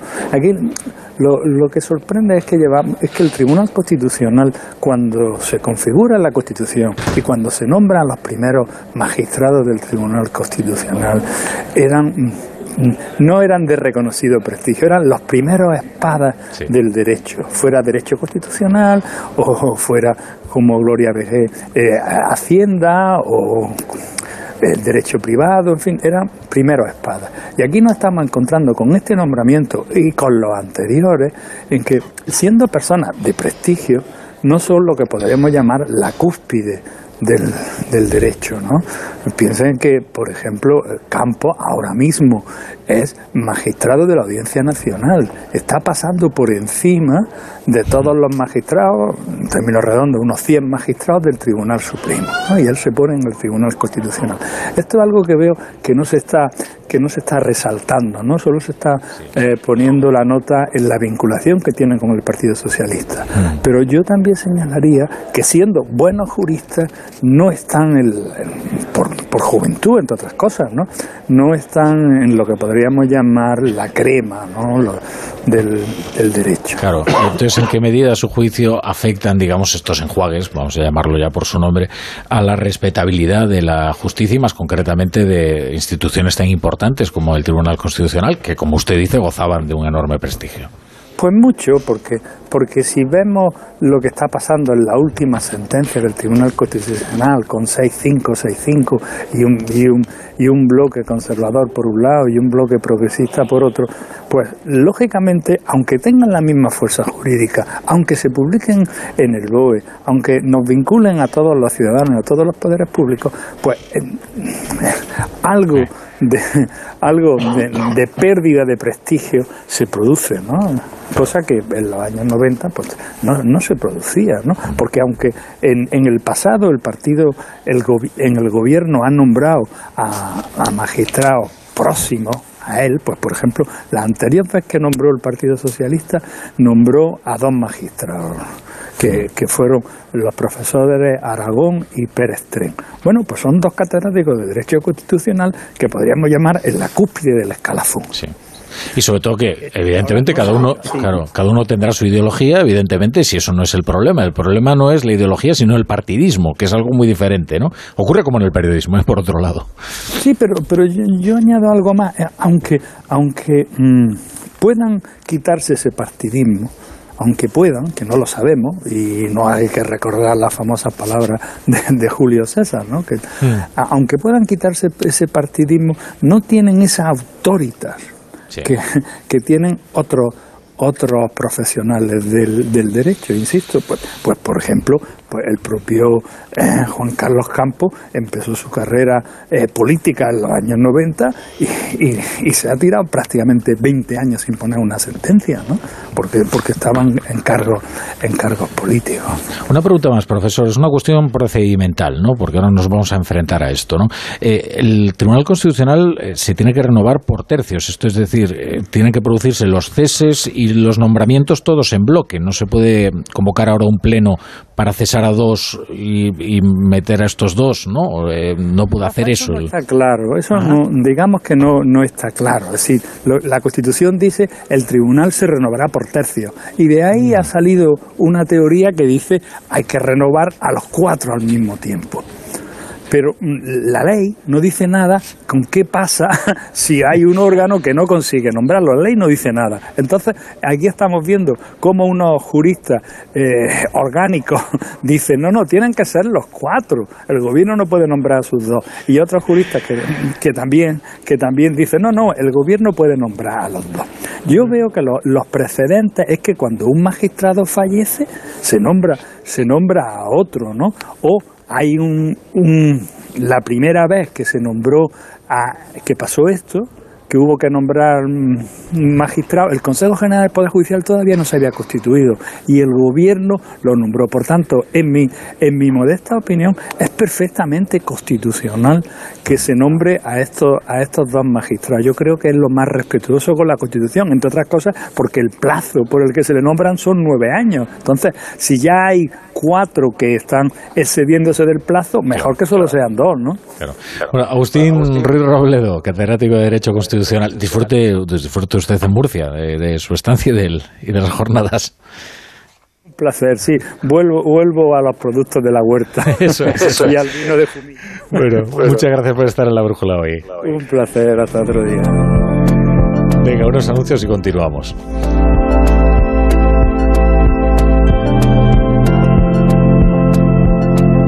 La brújula. La torre. Siempre dije, ¿para qué necesito yo sanidad privada? Donde dije digo, digo Vivaz, tu seguro de salud con acceso directo a los mejores especialistas y hospitales. Y para tu comodidad, servicio integral online, tu médico, tu receta y tus medicinas en casa. Prueba Vivaz, ahora desde solo 12,95 euros al mes con copago y dos meses gratis. Llama al 917-400-400 o entra en vivaz.com. El valor de ser directo. Consulta condiciones. Entonces la alarma salta si alguien intenta entrar. Esto es un segundo piso, pero la terraza me da no sé qué. Nada, tranquila. Mira, con los sensores de puertas y ventanas podemos detectar vibraciones y golpes. Y así nos anticipamos. Y fíjate, con las cámaras podemos ver si pasa algo. Si hay un problema real, avisamos a la policía. Tú piensas que nosotros siempre estamos al otro lado. Protege tu hogar frente a robos y ocupaciones con la alarma de Securitas Direct. Llama ahora al 900-272-272. Dale a lo del altavoz, no te oigo. ¿Y ahora? Te oigo, pero no te veo. ¿Qué? ¿No te oigo? ¿Que no me ves? ¿Me oyes? ¿Me ves? Si la tecnología se pone difícil, pásate a la tecnología eléctrica Citroën. Lo más fácil para arrancar está en los Easy Days Citroën, con stock disponible y sin pagar cuotas hasta primavera. Citroën. Financiando con PSA Financial Services. Condiciones en citroen.es. La voz. Comienzan los directos. ¡Vamos en vivo! Y ahora, a votar. Vosotros decidís quién merece estar en la final. La voz. El viernes a las 10 de la noche, los directos en Antena 3. La tele abierta.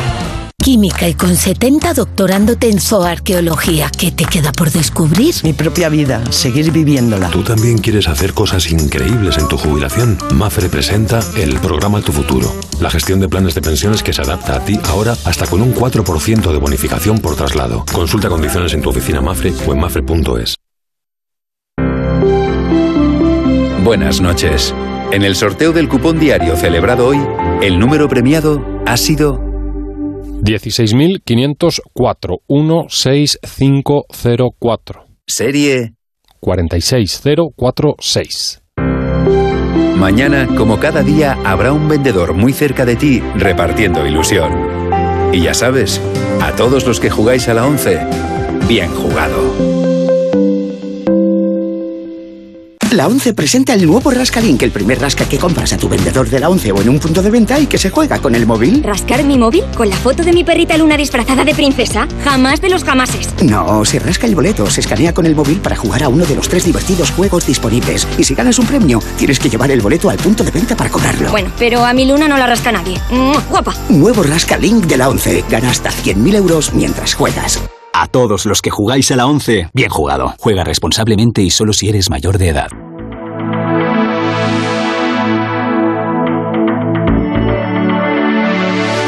En Onda Cero, La Brújula, Rafa La Torre.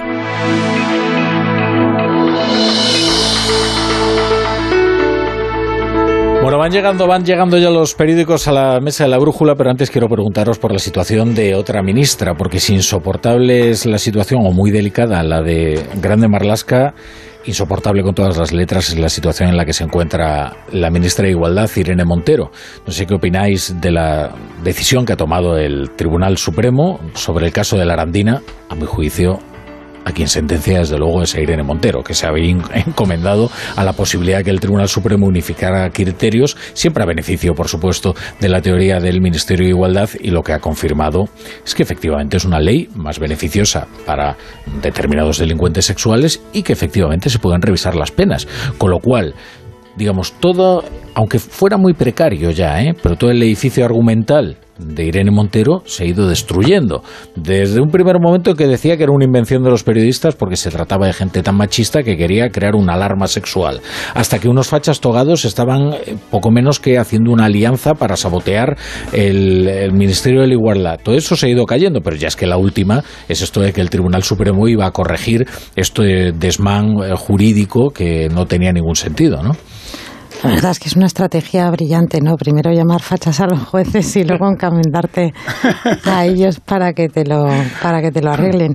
Pero mira, eh, voy a rescatar un tuit que he leído a este eh, hombre, Chevan Raptan, que es eh, abogado, que ha conseguido eh, para su cliente una rebaja de, de pena precisamente con la aplicación de esta ley. La, primer, la, primera que se conoció. La primera que se conoció. Es que lo entrevistó aquí al SINA después de que lo publicara El Mundo, sí, la noticia, sí. efectivamente. Eh, yo creo que hace un tuit muy, eh, muy, que explica muy bien la situación del caso de la, de la Arandina. Lo que ha acabado siendo la ley del sí así es mm, decirle al asesino, mira, en vez de asesino te vamos a llamar genocida, pero te rebajamos la condena a 15 años. Al final, la ley del sí es sí es, es una cuestión en muy buena medida lingüística. Y propagandística, por y tanto. propagandística, por tanto. Es decir, es no le vamos a llamar abuso a algo que parece que es mucho más importante, vamos a llamarle agresión. Y por eso eh, acabamos mm, bajando, bajando la condena a, a, los agresores, a los abusadores. Es un, es un desquicie absoluto y la ministra. En fin, ya tiene pocos eh, pocos defensores, pero pero la verdad es que es, eh, yo aplaudo su, su resistencia y su persistencia eh, en el empeño. Tony, es que Tony Estoy siendo muy, muy dulce, estoy siendo muy dulce. Hay que eh, resoplar no vale. A, a ver, pero yo creo que se me, se- se me ha entendido todo con el resoplido. A ver, en política hay una cosa que es la decencia, que es que tú puedes cometer errores, todos podemos cometer errores, y tienes que asumir esos errores, sobre todo cuando la gente que veíamos en la ley del sí es sí como un paso adelante nos hemos sentido engañados. Y hablo en- primera persona, pero seguro que hay miles de ciudadanos de este país y de ciudadanas que consideraban, bueno, y esto es un paso adelante. Ni protege a las víctimas, ni sanciona a los a los eh, agresores o a los genocidas o lo- como los quieras llamar.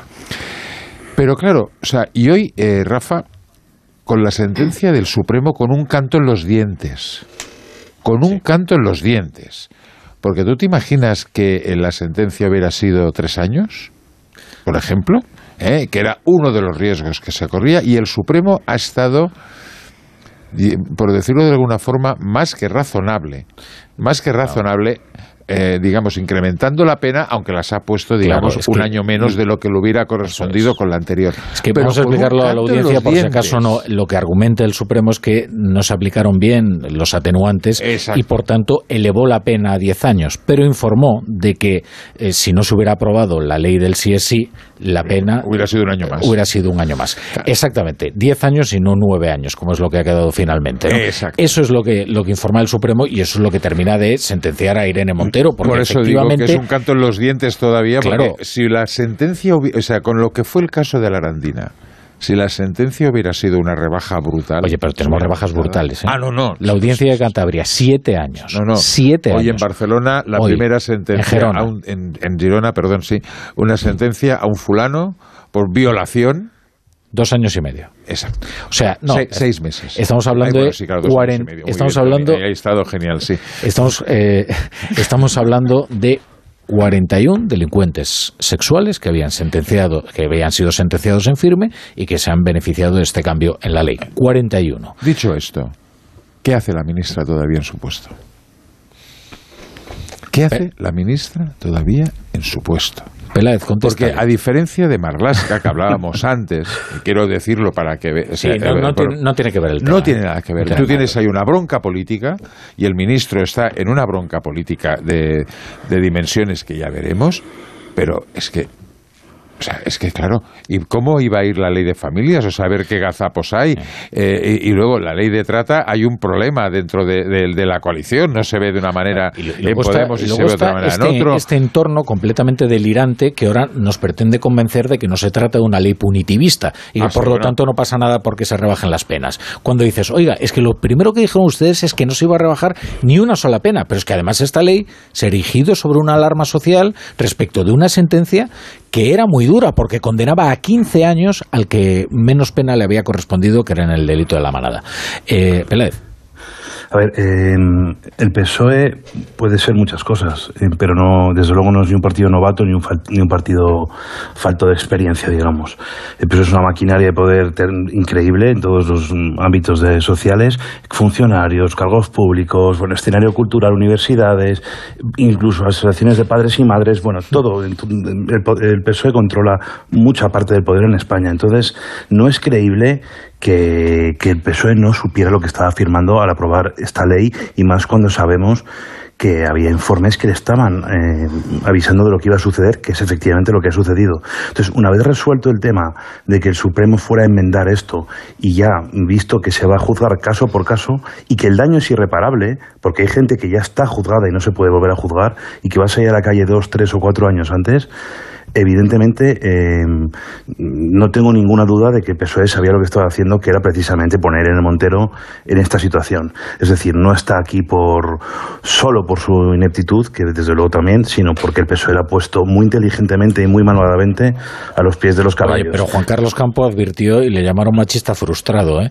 Eh, Eh, bueno, Juan, Car- Juan Carlos Campo dijo que, que no estaba a favor de los indultos y, y Mm, contra sí, su también. criterio político y su criterio profesional acabó firmándolos de su puño y letra. Etcétera. Entonces Juan Carlos Campo, Ah. en definitiva, bueno, en fin. Entonces, hizo él, eh, el texto. pues efectivamente, entonces, eh, puesto que el daño es irreparable y que esta ley tiene que ser sí o sí derogada si queremos que nos- las mujeres de este país eh, lo- los que vayan a delinquir a partir de ahora no se queden en la calle con mucha menos pena, y esto creo que es un, estamos toda la sociedad de acuerdo, evidentemente esto tiene que ser derogado, y esto implica que o Irene Montero dimite, cosa que no va a suceder, o es cesada. Eh, La cosa es, mm, mm, ¿quién, quién firmó? Eh, Yo creo que esto es un tema importante. ¿Quién firmó exactamente el acuerdo de gobierno PSOE-Podemos? Es decir, ¿quién es la persona habilitada en un momento dado para, mm, bueno, pues para, para asumir un cambio o un relevo? Pablo Iglesias, Yolanda Díaz, porque Yolanda Díaz en este momento, ¿a quién representa exactamente? No lo sabemos. Ese es un Entonces, problema para la coalición, ¿eh? Claro, no se es sabe que cuántos diputados son leales a, a Yolanda Díaz, porque ahora mismo la hay un coalición, tripartito, ¿eh? la coalición es un tripartito, efectivamente. Entonces, si tenemos a Irene Montero abiertamente en una guerra civil contra Yolanda, contra Yolanda Díaz, eh, evidentemente aquí va a ganar uno y va a perder otro. Es decir, no, no hay una posición intermedia. Pero hay una cuestión esencial, ¿eh? que tú, tú lo has dicho. Ahora mismo se están dictando sentencias en virtud de una ley que puede ser más laxa, como puede ser la ley del sí es sí. El gobierno tiene la mayoría, no suficiente, abrumadora, para reformar mañana mismo esa ley, porque a todos los votos de sus socios, que ya les han dicho que quieren corregir la ley, están también los votos del Partido Popular que se sumarían. Entonces, ¿por qué no corrige la ley? ¿Por qué no quiere Bueno, utilizar a Irene Montero? Porque Podemos sale de la coalición el día siguiente. El problema es que a Podemos ya les han vuelto a engañar. Con lo Es cual decir, se demuestra una vez más que todo está supeditado a la gobernabilidad. Aquí da igual a las Sí, víctimas, sí. da igual que sentencien a un, a un Efectivamente. violador a tal o a cual, porque aquí lo importante es no agraviar a Irene Montero, no vaya a ser que se nos Y caiga. los presupuestos aprobados, Rafa. Los presupuestos aprobados, con lo cual ya era un poco igual que Podemos romper la baraja porque les ha vuelto a engañar Pedro Sánchez. No, eh, Yo, eh, el, el tema de, de Podemos, eh, habría que ver cuál es la correlación de fuerzas de Podemos, porque Podemos ha quedado, se ha quedado como un partido básicamente madrileño. Perdonadme que lo diga así. O sea, miras el mapa de España No es ofensivo, Tony, no, pasa eh, nada. y Podemos Más y- Madrid tendría algo que alegar a no, eso. no, no, no, no, no, no, o sea, no, no, evi- evidentemente aquí tienen a Más Madrid, no son precisamente un partido mayoritario, en Galicia no existen, en Cataluña están los comunes, en, en el País Valenciano es Compromís y Podemos es, eh, digamos, casi un, un- un reducto, en Andalucía vimos lo que pasó en las, en las elecciones, etcétera, etcétera. Podemos no existe. Claro, claro, cuidado. Además, eh, eh, por eso yo creo que el Partido Socialista aquí está jugando la carta de Yolanda Díaz porque lo que quiere, lo que quiere es un un Podemos diferente, un sector morado diferente, que eso va a existir, y está jugando esto de una forma, yo creo que ya muy descarada. Ahora el ministro Bolaños acaba de decir en la SER, Rafa, el, el- Ah, el ministro de la presidencia que tú has citado en varias Bolaños. ocasiones eh, con, con ese. Eh, Es que Bolaños es gallego, Bolaños es castellano. O sea, aquí la, la primera Pues diferencia es medio es esa. Eh, perdona, yo soy de la capital de Galicia, que es Xinzo de Limia. Bueno. Poblados como Pontevedra, Ojo la iglesia, sabes que- Ojo la iglesia también tiene unas raíces gallegas. También, ¿eh? también. Sí, señor, pero coruñesas en mi caso. Coruñesas, pero Es- también alguna vinculación con Pontevedra tienes, ¿eh, Hombre, sí, yo tengo familia en toda Galicia. Mi hermana, mi, perdón, mi madre eran 10 hermanos. O sea que No imagínate. interesa algunos nada lo 10 que ha dicho Félix Bolaños. Esto me Sí, parece esa- A ver, un rápido, rápido, Bolaño, ¿qué ha dicho Ha- Bolaños? Ha dicho una cosa muy, muy significativa, que la vicepresidenta Yolanda Díaz conocía, conocía los nombramientos en el, en el Tribunal Constitucional. Esos a los que se ha puesto cosa- Podemos. Podemos y Jaume Sens, eh, que es de los comunes, que no es de Podemos. Que no sabemos está- ni con quién está. porque- bueno, eh, yo creo que le, le han, le han dado la brújula con un imán y tiene la brújula un poco cambiada. Porque Esto pa- es el parece, primero que ha salido francamente, diciendo, Podemos "No han parece el bar de Rix. Tú no sabes nosotros". con quién está, con quién ya. O sea, esto es muy bien. Bueno, en fin. Eh, Juanjo de la Iglesia, a ver, eh, Bueno, que no- has venido a hablarnos tampoco de la genealogía de los de la Iglesia, sino que has venido a leerle a estos señores los periódicos que han escrito. Pues están un poco que echar humo los, las portadas, por lo menos de los periódicos que han ido llegando a la redacción con el asunto de los nuevos nombres del Tribunal Constitucional. A ver, empezamos por el de Tony, que si no se cela. ¿Cuál es el de Tony? ¿Cuál es el de La Tony? razón. Eh, hombre. Ah, Iba, iba a leer el periódico de España para hacerle rabiar. La razón. Moncloa no dio al PP el nombre de sus candidatos al Constitucional. En la negociación se negaron los elegidos primero y después se optó por la táctica de dar largas. Sobre este asunto titula El Mundo a Este cuatro columnas. Sánchez monta un tribunal constitucional obediente y agrava la crisis institucional. Y debajo una fotografía de Bolaño, shh, eh, así en pequeñito, que, con un texto que dice: eh, Bolaños acusa a vocales del Consejo General del Poder Judicial de prevaricar. No están cumpliendo la ley ni la Constitución. En el ABC, el Constitucional. En eso puede tener algo de razón, ¿eh? Porque vamos, los, los- el sector conservador tiene guasa la cosa. El Sigo. periódico de Peláez. sí. El, pe- el Constitucional se resiste a aceptar la maniobra de Sánchez para controlarlo a toda página con una fotografía de Laura Díaz y Juan Carlos, y Juan Carlos Campo bajo el titular. Descarta avalar los nombres del exministro Campo y de la ex alto cargo de la Moncloa, Laura Díez, hasta ver si el Poder Judicial propone sus dos magistrados como obliga la Es que Constitución. aquí es donde estamos en esa cuestión procedimental, que es la que le planteaba yo al catedrático, que decía que no está nada claro, ¿eh? Pero claro, lo que dice el Tribunal Constitucional es, oiga, yo no voy a convocar un pleno para avalar los nombramientos del gobierno, a menos que lo hagamos ya todo en bloque. Es decir, que esperemos a que el Consejo General del Poder Judicial eh, presente sus, sus propuestas, pero eso no parece que vaya a ocurrir. Yo creo que si hay un resquicio para que sean nombrados los dos propuestos por el gobierno, ese resquicio se aprovechará. No tengo ninguna duda. Nos lo acaban de insinuar hace un Claro, ratito, además. quiero decir, no vamos ahora a sorprendernos porque Sánchez trate de torsionar un poquito la ley, ¿verdad? Porque no. Oye, y recordemos que están ahí eh, la señora Espejel y el señor Arnaldo. Es que, claro, cuando oigo las críticas de- del Partido Popular que se está rasgando las vestiduras y demás, pero a ver, hijos míos, ¿a quién habéis puesto vosotros? Votados por el PSOE también, excepto por una persona. Por una persona, Odón, Edo- Odón Elorza. ¿Qué, ¿Qué ha pasado con él? Sí, sigue siendo diputado. Ya, lo que pasa es que, fíjate, yo creo que ha perdido desde entonces bastante preponderancia, ¿no? No. O yo, pero Yo Odón, que sí. Odón- Odón siempre va a mantener ese ese pedigrí de verso Odón- suelto y Odón ha no per- es- Odón ha- vamos A ver, a ver. Didi, per- entre otras cosas, Odón ha perdido las primarias en su propia tierra. Sí, es decir, eso sí. no tiene predicamento ni en Guipúzcoa ya.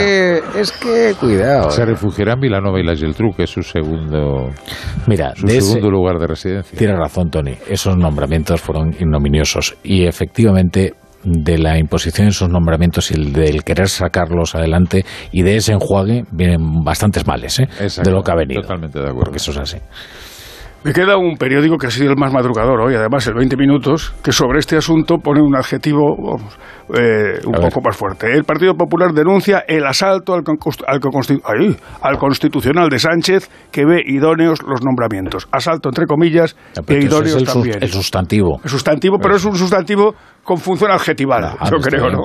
Y, no, y el periódico de España me dijiste que me lo ibas a leer España, y no sé por qué te lo, ha- lo has embargado. Ah, no, porque todavía me quedaba. Es que es el último que ha llegado. Pues, el último. Cuidado, mira, mira, que viene, Mira que viene viene por mensajero. aquí. Uy, Pase por aquí. Eh, o- otro periódico. Ahí, ahí, tome. Bueno, pues vamos la a ver. propina. Eh, la propina. Pues No el periódico de. España, la elección de Campos para el Tribunal Constitucional, tensa aún más el Consejo General del Poder Judicial.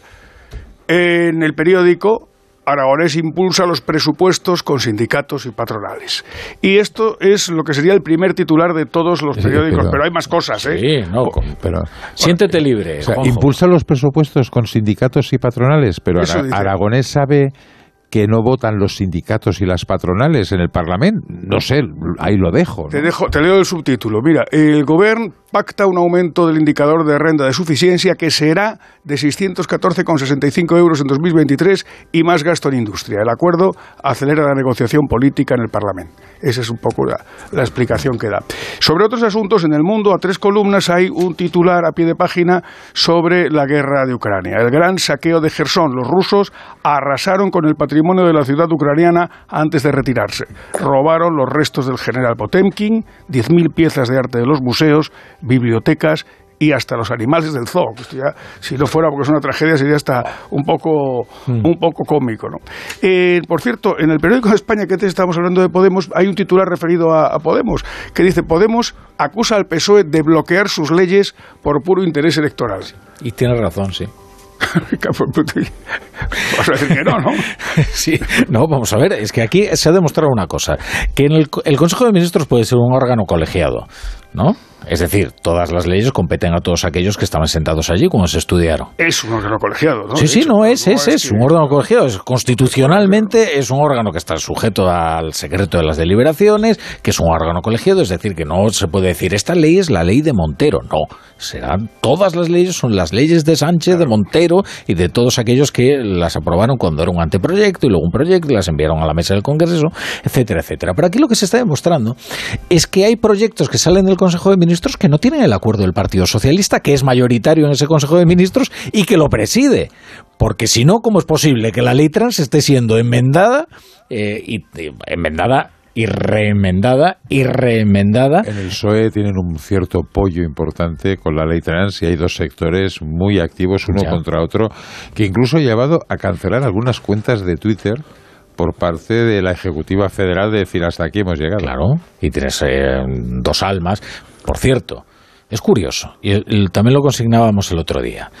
Eh, cuando se hace el pacto del insomnio, eh, que ellos quieren llamar el pacto del abrazo, todos pensábamos que esta coalición se quebraría por los grandes asuntos de Estado, interior, exteriores, defensa, y resulta que ha sido por el feminismo. Y esto sí que probablemente no lo había previsto nadie. Pero con- eh, ¿por dónde se quiebra? Por un lado de la coalición. Yo Y creo que por los dos, ¿eh? Podemos, Podemos, estar, eh, tiene un, cier- un serio problema, porque fíjate que Yolanda Díaz, ¿en, en- en qué lado está?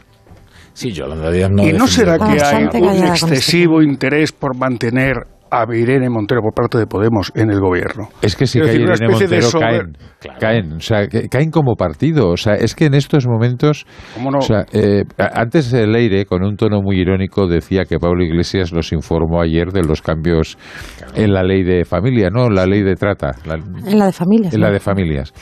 Eh, bueno, es que el núcleo duro de Podemos cada día está más, está más solo. Yo no sé qué pasaría, no sé qué pasaría en el grupo parlamentario de la Asamblea de Madrid, no sé lo que pasaría en el grupo parlamentario de- del Congreso de los Diputados y los pocos que quedan de Podemos en el territorio. No sé mira. lo que pasaría y en qué lado se situaría. Pero mira, Tony, esta coalición de gobierno tiene 155 diputados. 154, perdona. que 100 te- ah, porque ha perdido uno, que Porque, bueno, sí, hay- y no lo quieren Bueno, reponer. o 153 porque hay Bien, una diputada de pero- Podemos que está en el mixto, Bien, ¿no? Que- pero podría tener 155. Pero da igual, bueno, oye, 153, 155. Eso era enmendar al director del programa, que siempre es un placer. De ellos, 120 ¿no? son del Partido Socialista, ¿no? 120 y tantos.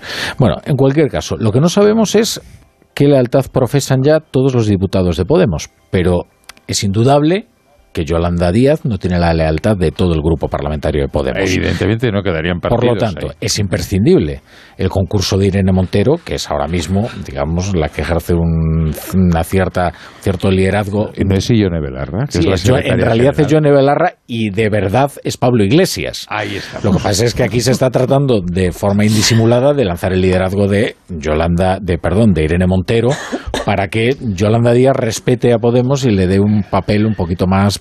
Pero es que yo- creo que Irene Montero se equivocó la semana pasada cuando recibió aquellos ataques eh, monumentales de, de la extrema derecha, que esto ya ha pasado.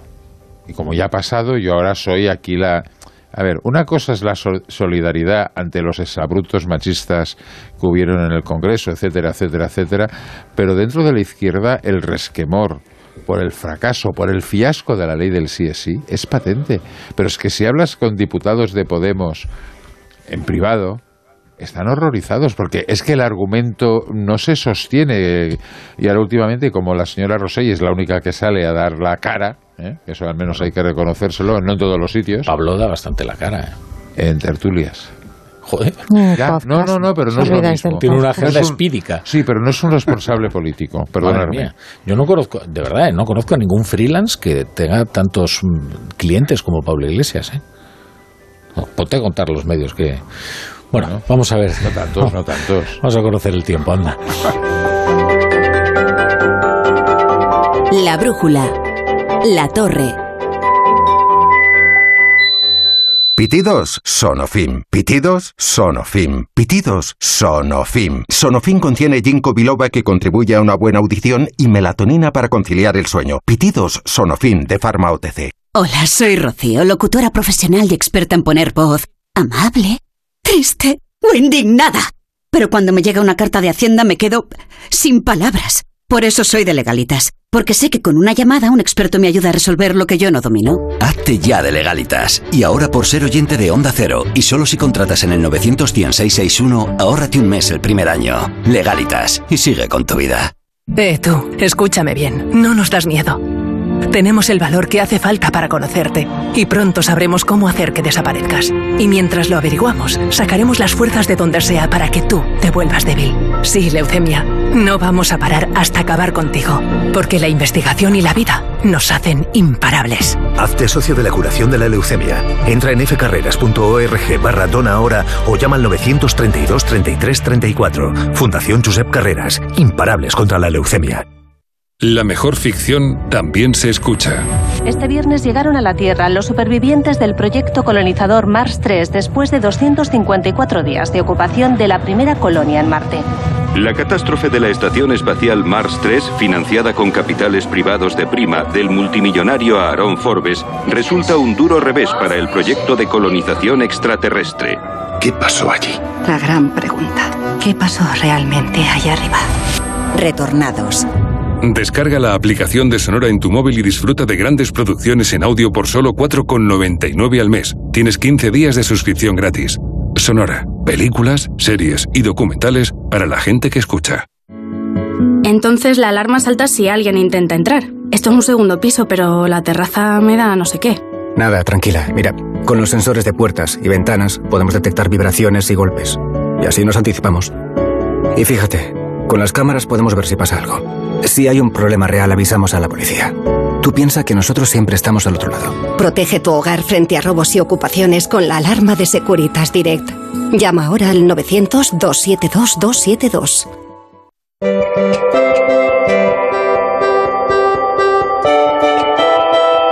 Bueno, pues ya está aquí, ya ha llegado al estudio de la brújula nuestro elegante hombre del tiempo, Roberto Brasero. Buenas noches. Muy buenas noches, la verdad es que sí, hoy vengo muy elegante, Rafa de la Torre. De punto en blanco. No, sí, siempre viene de punto en blanco, eh, aquí al estudio de la brújula. No como tú, que estás en pijama hasta ahora de la noche. Sí, la gente no sabe que estoy, en realidad estoy en pantuflas.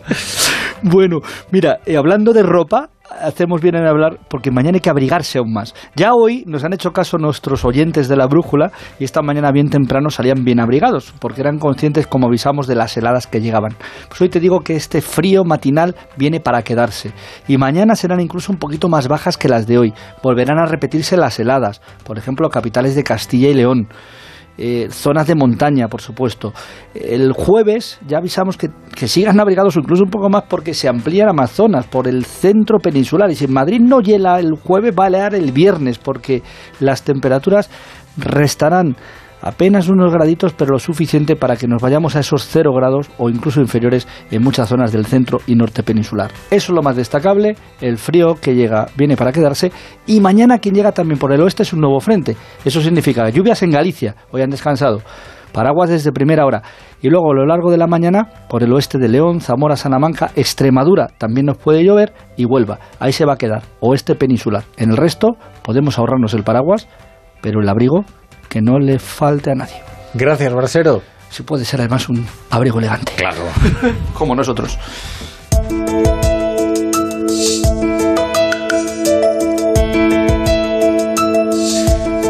Chapa Paolaza, buenas noches. Buenas noches, Rafa La Torre. A ver qué traes apuntado en el cuaderno. Pues mira, hoy traigo apuntado que me levanté pronto y salí con los perros por la mañana helada de noviembre. Mi perro Setter de pronto arrancó un conejo de un lentisco y en ese momento de sobresalto supimos que Sánchez nombraba a su ministro de Justicia y a una directora de su gabinete para el Tribunal Constitucional, que de quién depende. Así que Sánchez sí que pasará la historia por poner a su ministro de Justicia a mandar en el Constitucional.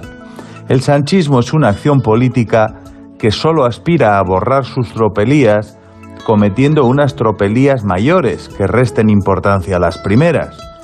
Juan Carlos Campo, superhéroe moderado de la moderación de Osuna, Sevilla, ponía pegas a la ley del solo sí es sí, pero al final pues pasó por el aro sin dimitir, porque chico, yo qué sé, ya sabes cómo es la vida.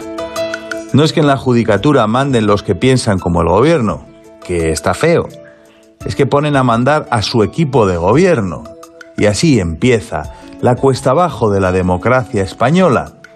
Termina en que si yo algún día soy presidente del gobierno, Dios no lo quiera, pondré en el constitucional a mi perro Setter, un perro moderado y astuto, míralo como corre detrás de su conejo y ladra a lo lejos, y parece que dice que Feijó tenía razón en no pactar el CGPJ. Dice Félix Bolaños, que es el Howard Cartel del Valle de los Caídos, que los nombramientos son idóneos. Pues tienen experiencia en todas las áreas. Vaya que sí. Mira si tienen experiencia que tendrá que revisar los indultos, el tipo que firmó los indultos. La verdad es que el verdadero perdón no se alcanza hasta que uno se perdona a uno mismo. Hasta mañana, Chapu. Siempre amanece. Bueno, Tony Bolaño, Leire Iglesias, Peláez, queridos tertulianos, a disfrutar de la vida por ahí, ¿eh? Buenas noches. Buenas noches. Ojalá estuviéramos en, en- en- Bueno, Peláez está en Valladolid, está fantástico. Ojalá estuviéramos en Bilbao. Una hora y media nos podemos plantar ahí en Valladolid y que nos Oye, tenga cuando aquello un queráis, ¿eh? chiringuito abierto Oye. con unas tapas. Pues sí, Cuando queráis, un lechazo. casa. Bueno, un lechazo a estas horas. Bueno, yo a estas horas salgo que me como dos lechazos. Bueno, y un día Nada, podría explicar lo que hicimos tú y yo una vez Ya lo has oído, ¿eh? en un restaurante mexicano. Tomamos la palabra, ¿eh, Peláez? Ojo, la iglesia, hasta Vale, mañana. mañana, buenas Y noches. ustedes se Adiós. quedan ahora con el Radio Estadio Noche, con Aitor Gómez y toda la pasión del Mundial. La mejor forma de inaugurar el día.